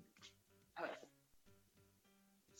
Yo la primera vez que escuché o leí de Lluvia Dorada fue en El Cazador de Enrique Sims, un cuento, por supuesto, de Jorge Barra, ¿no? Que sigue, que sigue siendo un escritor muy trash, y ahí me quedé como, uff, ¿no? Esto es muchísimo. Voy a decir que sin ser Lluvia Dorada y sin que en realidad se remitiera a la orina, después de tener una iniciación sexual más parecida al abuso, como muchas de nosotras, que me decían callate, acá no se habla y todo eso, la primera vez que disfruté, que yo le elijo como mi inicio sexual, el, el muchacho que me hizo disfrutar, yo le decía, ay, no, no, viste, así como no sé, y él me dijo, méate. Y Mira. esa frase me abrió las puertas, no a la orina, al orgasmo, pero es cierto que tiene algo de liberador, ¿no? Esa, esa sensación de que no tenés que estar inhibida. Esa frase para mí es la que me abrió a que pueda disfrutar, ¿no? Que Lo no es lo mismo la lluvia dorada, que en muchos casos yo creo que ahora se piden o se ponen cosas sofisticadas que vienen del porno, que si alguien las disfruta, aplaudo, nunca condeno por supuesto ninguna práctica, pero que para mí sí ahora tiene más que ver con que el sexo parece que es hacer algo más raro, o que, o, que los varones pidan cosas que las mujeres no quieran dar, ¿no? Como que Claro. siguen gozando de esa soga en donde dame algo que vos no quieras como si eso fuera placer, ¿no? Y a mí en ese caso, esas prácticas, lo que no me gusta de la moda de esas prácticas es que sigan cumpliendo la función del tironeo, no de dar lo que la mujer disfruta, sino de sacarle algo que ella no quiere. Absolutamente. Bien, no sé, María, si... Eh, a mí me, viste, yo soy como una persona muy, eh, me sale la palabra asquerosa con algunas cosas, como de que, de, de que me da, como que me, me da más asco, más rechazo que otra cosa, y a mí todo lo que es ese mundo pis, cosa, eh, no solo ajena, propia también, es como que mm, prefiero evitarlo, como que no me gusta el olor, todo lo que es olor, eh, como que me, me es mucho. Entonces, como que estoy muy, muy lejos de todo ese mundo. Está Eh, a muy bien, está muy en bien. las antípodas. Este, sí, lo primero que, que me apareció en la cabeza cuando leí que hoy venías con sexo y pis fue algo, pero que yo lo llevé a algo muy personal, que es todo el tema eh, de que, que por, por lo menos a las mujeres, no sé, con vulva nos pasa, todo el mundo de las infecciones urinarias me remitió a eso y dije como sexo pis tipo, ay no, sí, claro, cada vez que me agarro una infección, que tengo que hacer como todo ese mundo que, me- que eh, yo lo sufro, padezco un montón, que después me enteré que hace poco fui a una médica y me dijo como, no, bueno, es normal, entre comillas, como no te preocupes, como que puede pasar porque estamos como, está todo ahí muy juntito, Eh, pero sí me vino como todo ese mundo que yo lo padezco mucho, y, pero bueno, a nivel práctica sexual cero, como que muy, muy lejos. Bueno, está muy bien, si es tu elección, está perfecto. Y es interesante eso que traes. Robo un minutito, si, si, si me permiten, para, para hablar un poquito de eso de infecciones urinarias, porque es un temón también. Acá, acá de orina, orina salen, orina es como la columna vertebral de un montón de cosas. Em, pero es interesante porque lo que sucede con, con las vulvas en particular es que la uretra está tan cerca, el orificio de la uretra está tan cerca de- del orificio vaginal, que este, es muy común, digamos, que, que muchas bacterias, eh, digamos, en el momento de la relación sexual, eh, el ano, la, uretra, el orificio vaginal, está todo tan junto y en ese momento las cosas, se, hay un contacto génito-genital tan estrecho y tan como, ahí hay como un pogo, hay como una especie de lula palusa de bacterias que se van moviendo, que van saltando, que hacen qué sé yo, y cuando te diste cuenta, bacterias de- del ano llegaron a la uretra, llegan y dicen, Buen día, buen día, acá llegué, pum, infección, bueno, de todo. Eso es recontra común. Por eso después de las relaciones sexuales es interesante siempre eh, hacer una orina después, inmediatamente después, porque esa, esa orina que tiene dirección descendente, digamos, corre y va, y va lavando y va, y va eso, corriendo del lugar las bacterias, las va sacando, y además tomar mucho líquido con- con- cuando hay como un- una situación de, de- de mucha relación sexual y demás, tomar mucho líquido para orinar y para, para arrastrar esas, esas bacterias, parece que no, pero funciona, es un consejito que damos también, pero solo para, para ir este, dándole una finalización a Golden Shower, que es el tema de hoy. ¿Qué pa- o sea, atención, digo, lo quieren hacer, buenísimo, es con consentimiento, buenísimo. Ahora, hay que tener algunos cuidados. Por ejemplo, las reacciones alérgicas en los ojos. La verdad que eso, mm, eh, o sea, mm, no sé si a mí me gustaría después estar con un, con un orzuelo ahí, con una Pones unas antiparras, si no. Es una, está bueno eso, no sé si eso me daría mucho placer, pero podría ser. O sea, ahora cada vez que ve a alguien con una conjuntivitis le voy a preguntar, Golden Shower, o sea, antes de preguntarle cualquier cosa le preguntamos, ¿practicás el Golden Shower porque tenés una conjuntivitis? Bueno, eh, hay, que, hay que tener mucho cuidado con eso, sí, con, con los ojos, las reacciones alérgicas y también atención porque, eh, digamos, si bien no hay, eh, no hay un riesgo demasiado alto de transmisión de infecciones de transmisión sexual, repitiendo esa palabra, pero sí puede haber transmisión de eh, virus de la hepatitis A y B, además de bacterias. Así que también hay que tener mucho cuidado, una persona de mucha confianza. O sea, yo la verdad que si me vas a hacer la Golden Shower, mínimo quiero, no sé, dos cafés antes, una charlita, o, o sea, a una confianza, porque la verdad que una confianza no estaría mal. Bueno, y todo eso es muy importante, pero sobre todo pido por favor que toda la gente que practica la Golden Shower esté atento a sus, a sus ojitos, que eso es muy importante. No da a caer en la guardia, no da, esto sí, perdón, me pongo, me pongo en conservadora. No da a caer en la guardia y decir, entró algo en el ojo, ¿qué te entró? Pis de mi pareja. No, no sé, qué sé yo, como que llama preguntas, como que el cuestionario va a continuar y no sé si, no sé si es una situación de guardia que, que todos queremos hacer. Entonces, sería interesante cuidarnos, las antiparras puede ser una opción, atención, atención, con el respirador acá y patas de rana. Así que si quieren practicar la Golden Shower, practíquenlo, viene fin de año, hay que cerrar el 2020 con todo, hay que probar todo, pero siempre con mucho cuidado. Muy bien. A ver, eh, Pablo dice que hay un audio. Escuchémoslo. Bueno. Hola a todos. Bueno, me parece muy interesante lo que planteaba Sol en cuanto a considerar la, la sexualidad como un proceso. En mi caso particular, el acercarme al feminismo y, y escarbar mi- mis experiencias, mi mis limitaciones ¿no? de, de formación católica, de infancia, eh, y esta, esta deconstrucción constante de, de eliminar prejuicios, de desterrar esos eh, modelos hegemónicos de condicionamiento, eh, me ayudaron a, a sentirme más libre a la hora de expresar mi sexualidad. Así que yo creo que es un proceso. Les mando un beso enorme. Bien ahí, ¿eh? Una divina. Es un, totalmente, la sexualidad se aprende. La sexualidad es, es, son prácticas aprendidas y, te- y- y todo el tiempo no podemos nacer sabiendo cómo se hace, nadie sabe cómo, nadie sabe cómo, cómo se penetra, nadie, no, eso no, no es un conocimiento que uno nace, es como, hay- eso se aprende y se aprende gracias a la construcción colectiva, a la liberación de los cuerpos, así que celebro que, celebro que, que estén estas ideas dando, sateliteándonos. Genia. Gracias, Sol. Sol. ¡Les quiero, les amo! Nos vemos el año que viene. Todo un año. Adiós, gracias a todos por el aguante, gracias, gracias. Aguante lo intempestivo. Adiós. Gracias, Sol. Un placer. Adiós. Peinada. En lo intempestivo nos vamos escuchando a Eduardo Mateo, música uruguaya, para cerrar este bloque. Eduardo Mateo con el quinto, Esa Tristeza.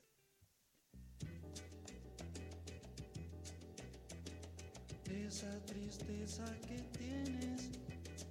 viene de un rostro cansado, viene de manos abiertas por manos que han escapado, por manos que han escapado. Esa tristeza que cuelga donde termina tu pelo viene de un mar que ha secado mientras soñabas anhelos, mientras soñabas anhelos.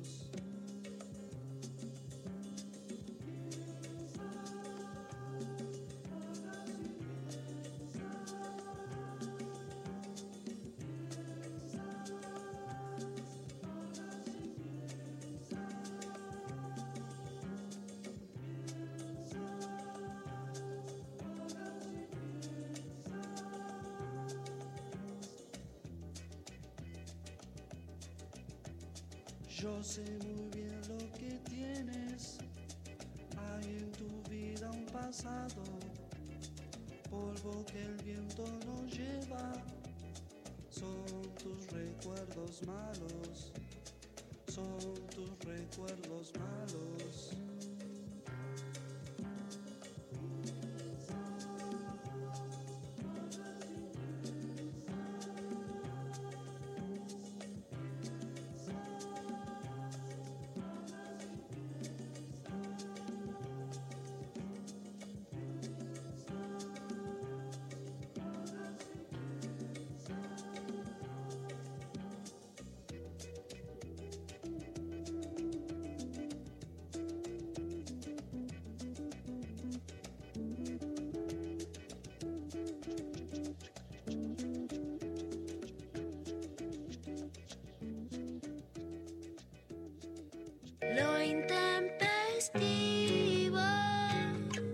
Del tiempo y las formas. Lo intempestivo te vino a buscar.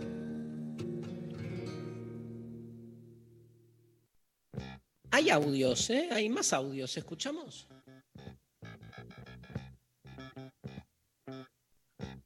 Bueno, quieren audio, tienen audio.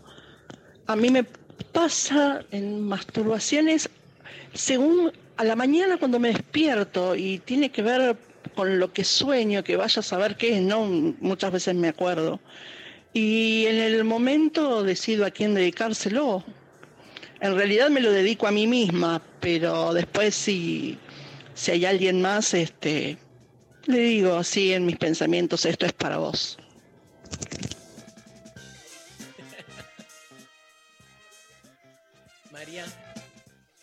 Mandan por WhatsApp. eh, me gusta mucho un tipo que toca el bajo y el huequito entre los homóplatos atravesado por la correa del bajo me pone loca. Y más si la remera ya está transpirada. Uh, me gusta esa escena. El bajo siempre ha sido muy seductor. Por, la guitarra también, pero el bajo es como que más fuerza, ¿no? Un montón, re. Eh, por eh, Instagram dicen, me erotiza pensar que el hombre que me gusta lee mis poesías en Instagram y nunca me lo dirá. Porque te erotiza pensar que te leen. Estamos acá tuiteando como locas juntos con periodistas. Que, por ejemplo, sobre el tema del aborto, el problema es que ahora todos los varones están escribiendo y no escriben sumándose a las que escribimos, sino negando lo que escribimos. Eso que pasa en lo político, en lo periodístico, pasa en lo personal. Es no te escuchan y no te leen. Entonces, que lean, que te lean, la fantasía de que te leen es erótica. Y no leerte es despectivo. Eh, también por Instagram nos llega eh, una, una seguidora que dice, soy hetero, pero desde hace unos meses me la hago pensando en cuerpos femeninos, cero hombres. Mira.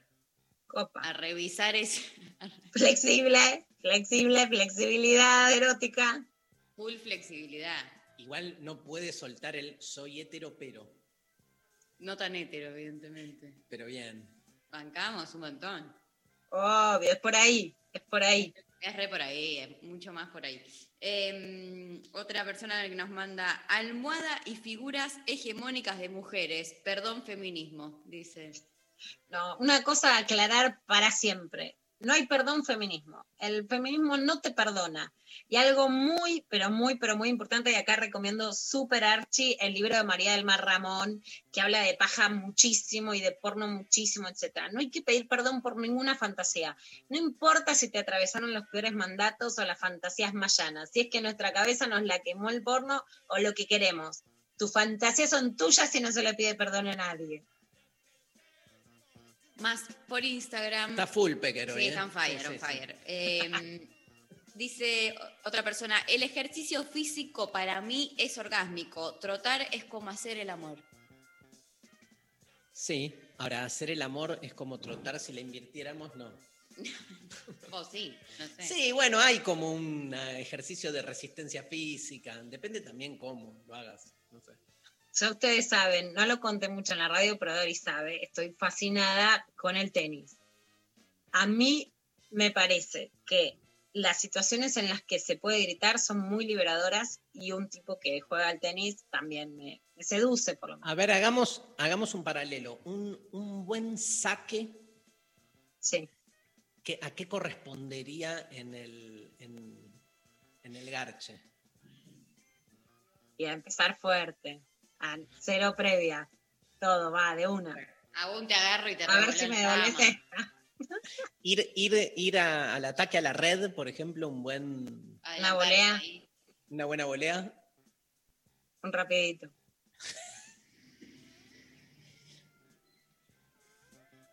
Un tie break, ¿qué sería? Ahí.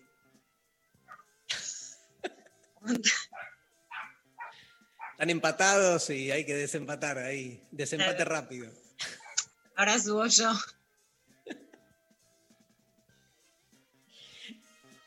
¿Hay más audios? A Buen ver. día, Intempes. Bueno, yo me pajeo mucho con las canciones de Fito Páez, aunque soy más fan de Charlie, pero las canciones, la voz de Fito tiene un encanto que me seduce mucho. Eh, con los mapas, miro muchos atlas, me gusta recorrer el mundo mirando mapas, postar horas, tengo muchos atlas y ver fotos, fotos de papel de lugares y estadísticas y, y después me pajeo mucho con las personas inteligentes que son rebeldes y se animan a decir cosas y reivindican el kirchnerismo y los derechos. Eh, esas personas me las relevantan y bueno, así, Beto de Comodoro, abrazos. Tremendo. De como- yo con los chocolates de Comodoro, mira, me acuerdo dónde está la chocolatería, quién me llevó, quién me llevó, qué tenían de relleno, todo me acuerdo.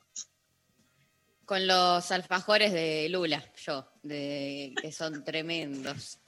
Tre- Con los alfajores de Lula, totalmente, ahí le voy a, le voy Mira, a me, decir. me acabo de acordar, mientras la escuchaba María, que hoy soñé que estaba con alguien, mujer, en una situación erótica, comiendo de una paella. Y entonces Putito comía- paello. Paello. comíamos, com- escuchá, Lula, comíamos como el arroz, el berberecho, el mejillón, y era como que, como en esas, como en, en la escena de, de- de, el perro y la perra que van comiendo el fideo, esa famosa, De ¿te la dama y el De la vagabundo. dama y el vagabundo. Entonces terminábamos como comiendo un langostino y nos besábamos a través del langostino. Y entonces la, la- la mujer en cuestión me decía, hagamos esto mismo pero con una ciruela. Miércoles, 17 horas, sesión de terapia, esperando el análisis del sueño. Yo que ya, no, bueno, no sé si ustedes me han escuchado, pero yo me autodenomino la Giselle Rímolo del periodismo feminista, ¿no? En mis talleres, o sea, analizo sin título habilitante. Yo creo que vos te imaginás algo sofisticado, mariscos, qué sé yo, y lo que te traba es como que te, te quieren llevar a algo más natural, más mundano, como más chiquito que no querés. Fruta no es postre. Fruta no es postre. Fruta no es marisco. Fruta no es paella. ¿Qué fruta ni qué fruta? Ok, voy a, voy a tomar, voy a tomar esa interpretación. Me encanta. María. Eh, por Instagram nos mandan con Darío y, al- y con algunas materias de la facultad. El combo, y sí, bueno, ¿qué materia? Con Darío y una social. Quizás no, quizás estudia, no sé, ¿Qué? química. Tengo una amiga que estudia química y que es este, fan de la filosofía. Hay que, que- bueno. ¿A quién le importa? No, no, qué bueno que, que haya gente estudiando química, que es algo que no haría. Este, mm, ¿Más mensajes? Eh, nos dicen, compensar en los infinitos universos paralelos que creamos después de tomar una decisión. ¿Con eso se hace la paja? Mira, Chicos, así no cogemos más. O sea, sí, Acaba. soñamos con la materia de la facultad, con los paralelos.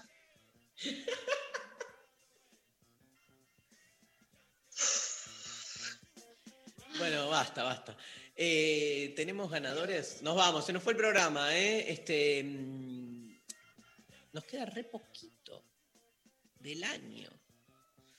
Ya empecé a organizar las... las- Yo les quiero, quiero avisar una cosa, porque si este programa no va a estar al aire, lo quiero decir. Me, me estoy ¿Por qué no repitiendo va- lo que estoy diciendo. ¿Por qué no va a estar al aire?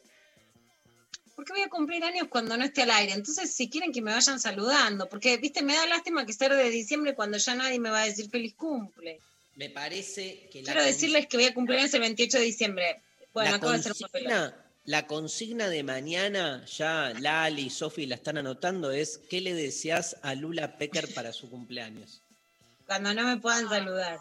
No ¿Qué estoy en? Facebook. ¿Qué le regalaría? No ¿Qué le vamos a estar en la radio. No me va a saludar nadie. Yo te voy a mandar un WhatsApp. Ah, que pará, te jugaste. Yo creo que me vas a decir, te, invito a comer una paella, una ciruela, tirame, yo te la acepto, ya la pongo de Pero vas- fantasía. la- ¿Vas a estar en Capital? No, los, no pensé que no. Voy a estar en Capi, vuelvo para ir al Senado, Bueno, hace una, hace una fiesta, vamos todos a tu casa el 28. clandestina. Una fiesta. cla- Cortamos la calle. Pero ya vamos a tener la calle toda cortada el 29. Festejamos ahí. No, no, el 28 hay que hacer algo. Hay que cortar la calle ahí donde vive Lula. La previa, hacemos la previa. Obvio, Está choripán. bien, es, es cierto, lo admito, lo, lo dije para que me digan todo esto, gracias. Esperá, la consigna, ¿qué preferís, Lula? ¿Qué, qué, qué querés que te deseen o que te regalen? Está bueno que sea que regalo, ¿no? A ver qué se les ocurre a los oyentes. Pero leemos todo, ¿eh? Leemos todo. ¿Qué es esa amenaza? ¿Qué puede ser? ¿Qué? Si me dicen una molotov, no, qué sé yo, ¿qué decís todo? Pero quizás es una molotov que podés elegir vos a dónde va dirigida. Tampoco, tampoco. ¿A quién le tengo consigna para el jueves? ¿A quién le pondrías una molotov? no, no da. Sí. Simbólica. Viene Pato Bullrich y te dice, saqué mi libro, no soy ministra, pero te llevo igual. Mirá la cara de seria que tiene Sophie Cornell. Sí, esto sería. Qué lindo lo que dice Sofi. Mirá lo que te deseo. Ay, Bueno, Sofi, nada, poné plata y ayudá, Producí. boluda, claro. O sea, produzca, produzca. Bueno, estoy Dale, combinando esa fantasía con una fantasía de Darío. Les quiero decir, pero ¿Con estoy cuál? encaminada. ¿La de la paella? No, con, un, con una zona. ¿De dónde es tu equipo de fútbol? Ok, estás combinando con una Estoy persona de... adaptando las fantasías. ¿Viste cuando decís es lo posible? Estoy rosqueando y está Ah, saliendo entendí. posible. Ya entendí. Creí que estabas como medio noviando con alguien de, de ahí. Nada, me equivoqué. Dios te oiga, a ver si a vos todavía que lo nombrás tanto te oye, ¿viste? Porque la- con esto de la Biblia no nos quieren ni dejar pajear, a ver si, si no la dejan de escuchar un poquito a Silvia Elía de Pérez y te escuchan un poquito vos. A mí me da, a mí me da bola, Dios. En general. Bueno, pedile. Sí, lo que pasa que no, nada, me da bola, pero no es Dios. El Dios que me da bola no tiene esos Milagro, Dios. ¿Y qué quiere que haga? No, ganadores. Ganador del día de hoy del Bolsón Agroecológico de Almacop, eh, Claudio, que nos escribió eh, Intempes, ¿cómo va? Yo me hago la paja con la música triste. Siempre que me siento apenas un poco bajón, ya me pongo una playlist de temas melancólicos. Bueno, para ti, el Bolsón, la producción se contacta contigo para coordinar eh, todo lo necesario para la entrega. Bueno, nos vamos. Gracias, Sofi Rombolá, Lali Cornell. ¿Te gustó, Sofi? la mezcla. Eh, ¿Y quién operó técnicamente hoy? Mira, apareció Lali. Lali. Apareció Lali. Este, Natalia Bravo. Gracias, Natalia, por tu presencia, por tu laburo. Eh, Lula, un beso enorme. Nos vemos mañana. Sí. María Stanriver también. Y cerramos con algún tema. Este, vamos a cerrar dedicado a María Stanriver, que le encanta Marilina Bertoldi. Vamos. Con- hay otra con la que Ahí está, con el saquito blanco abierto de Marilina Bertoldi. adentro. Correte. Hasta mañana.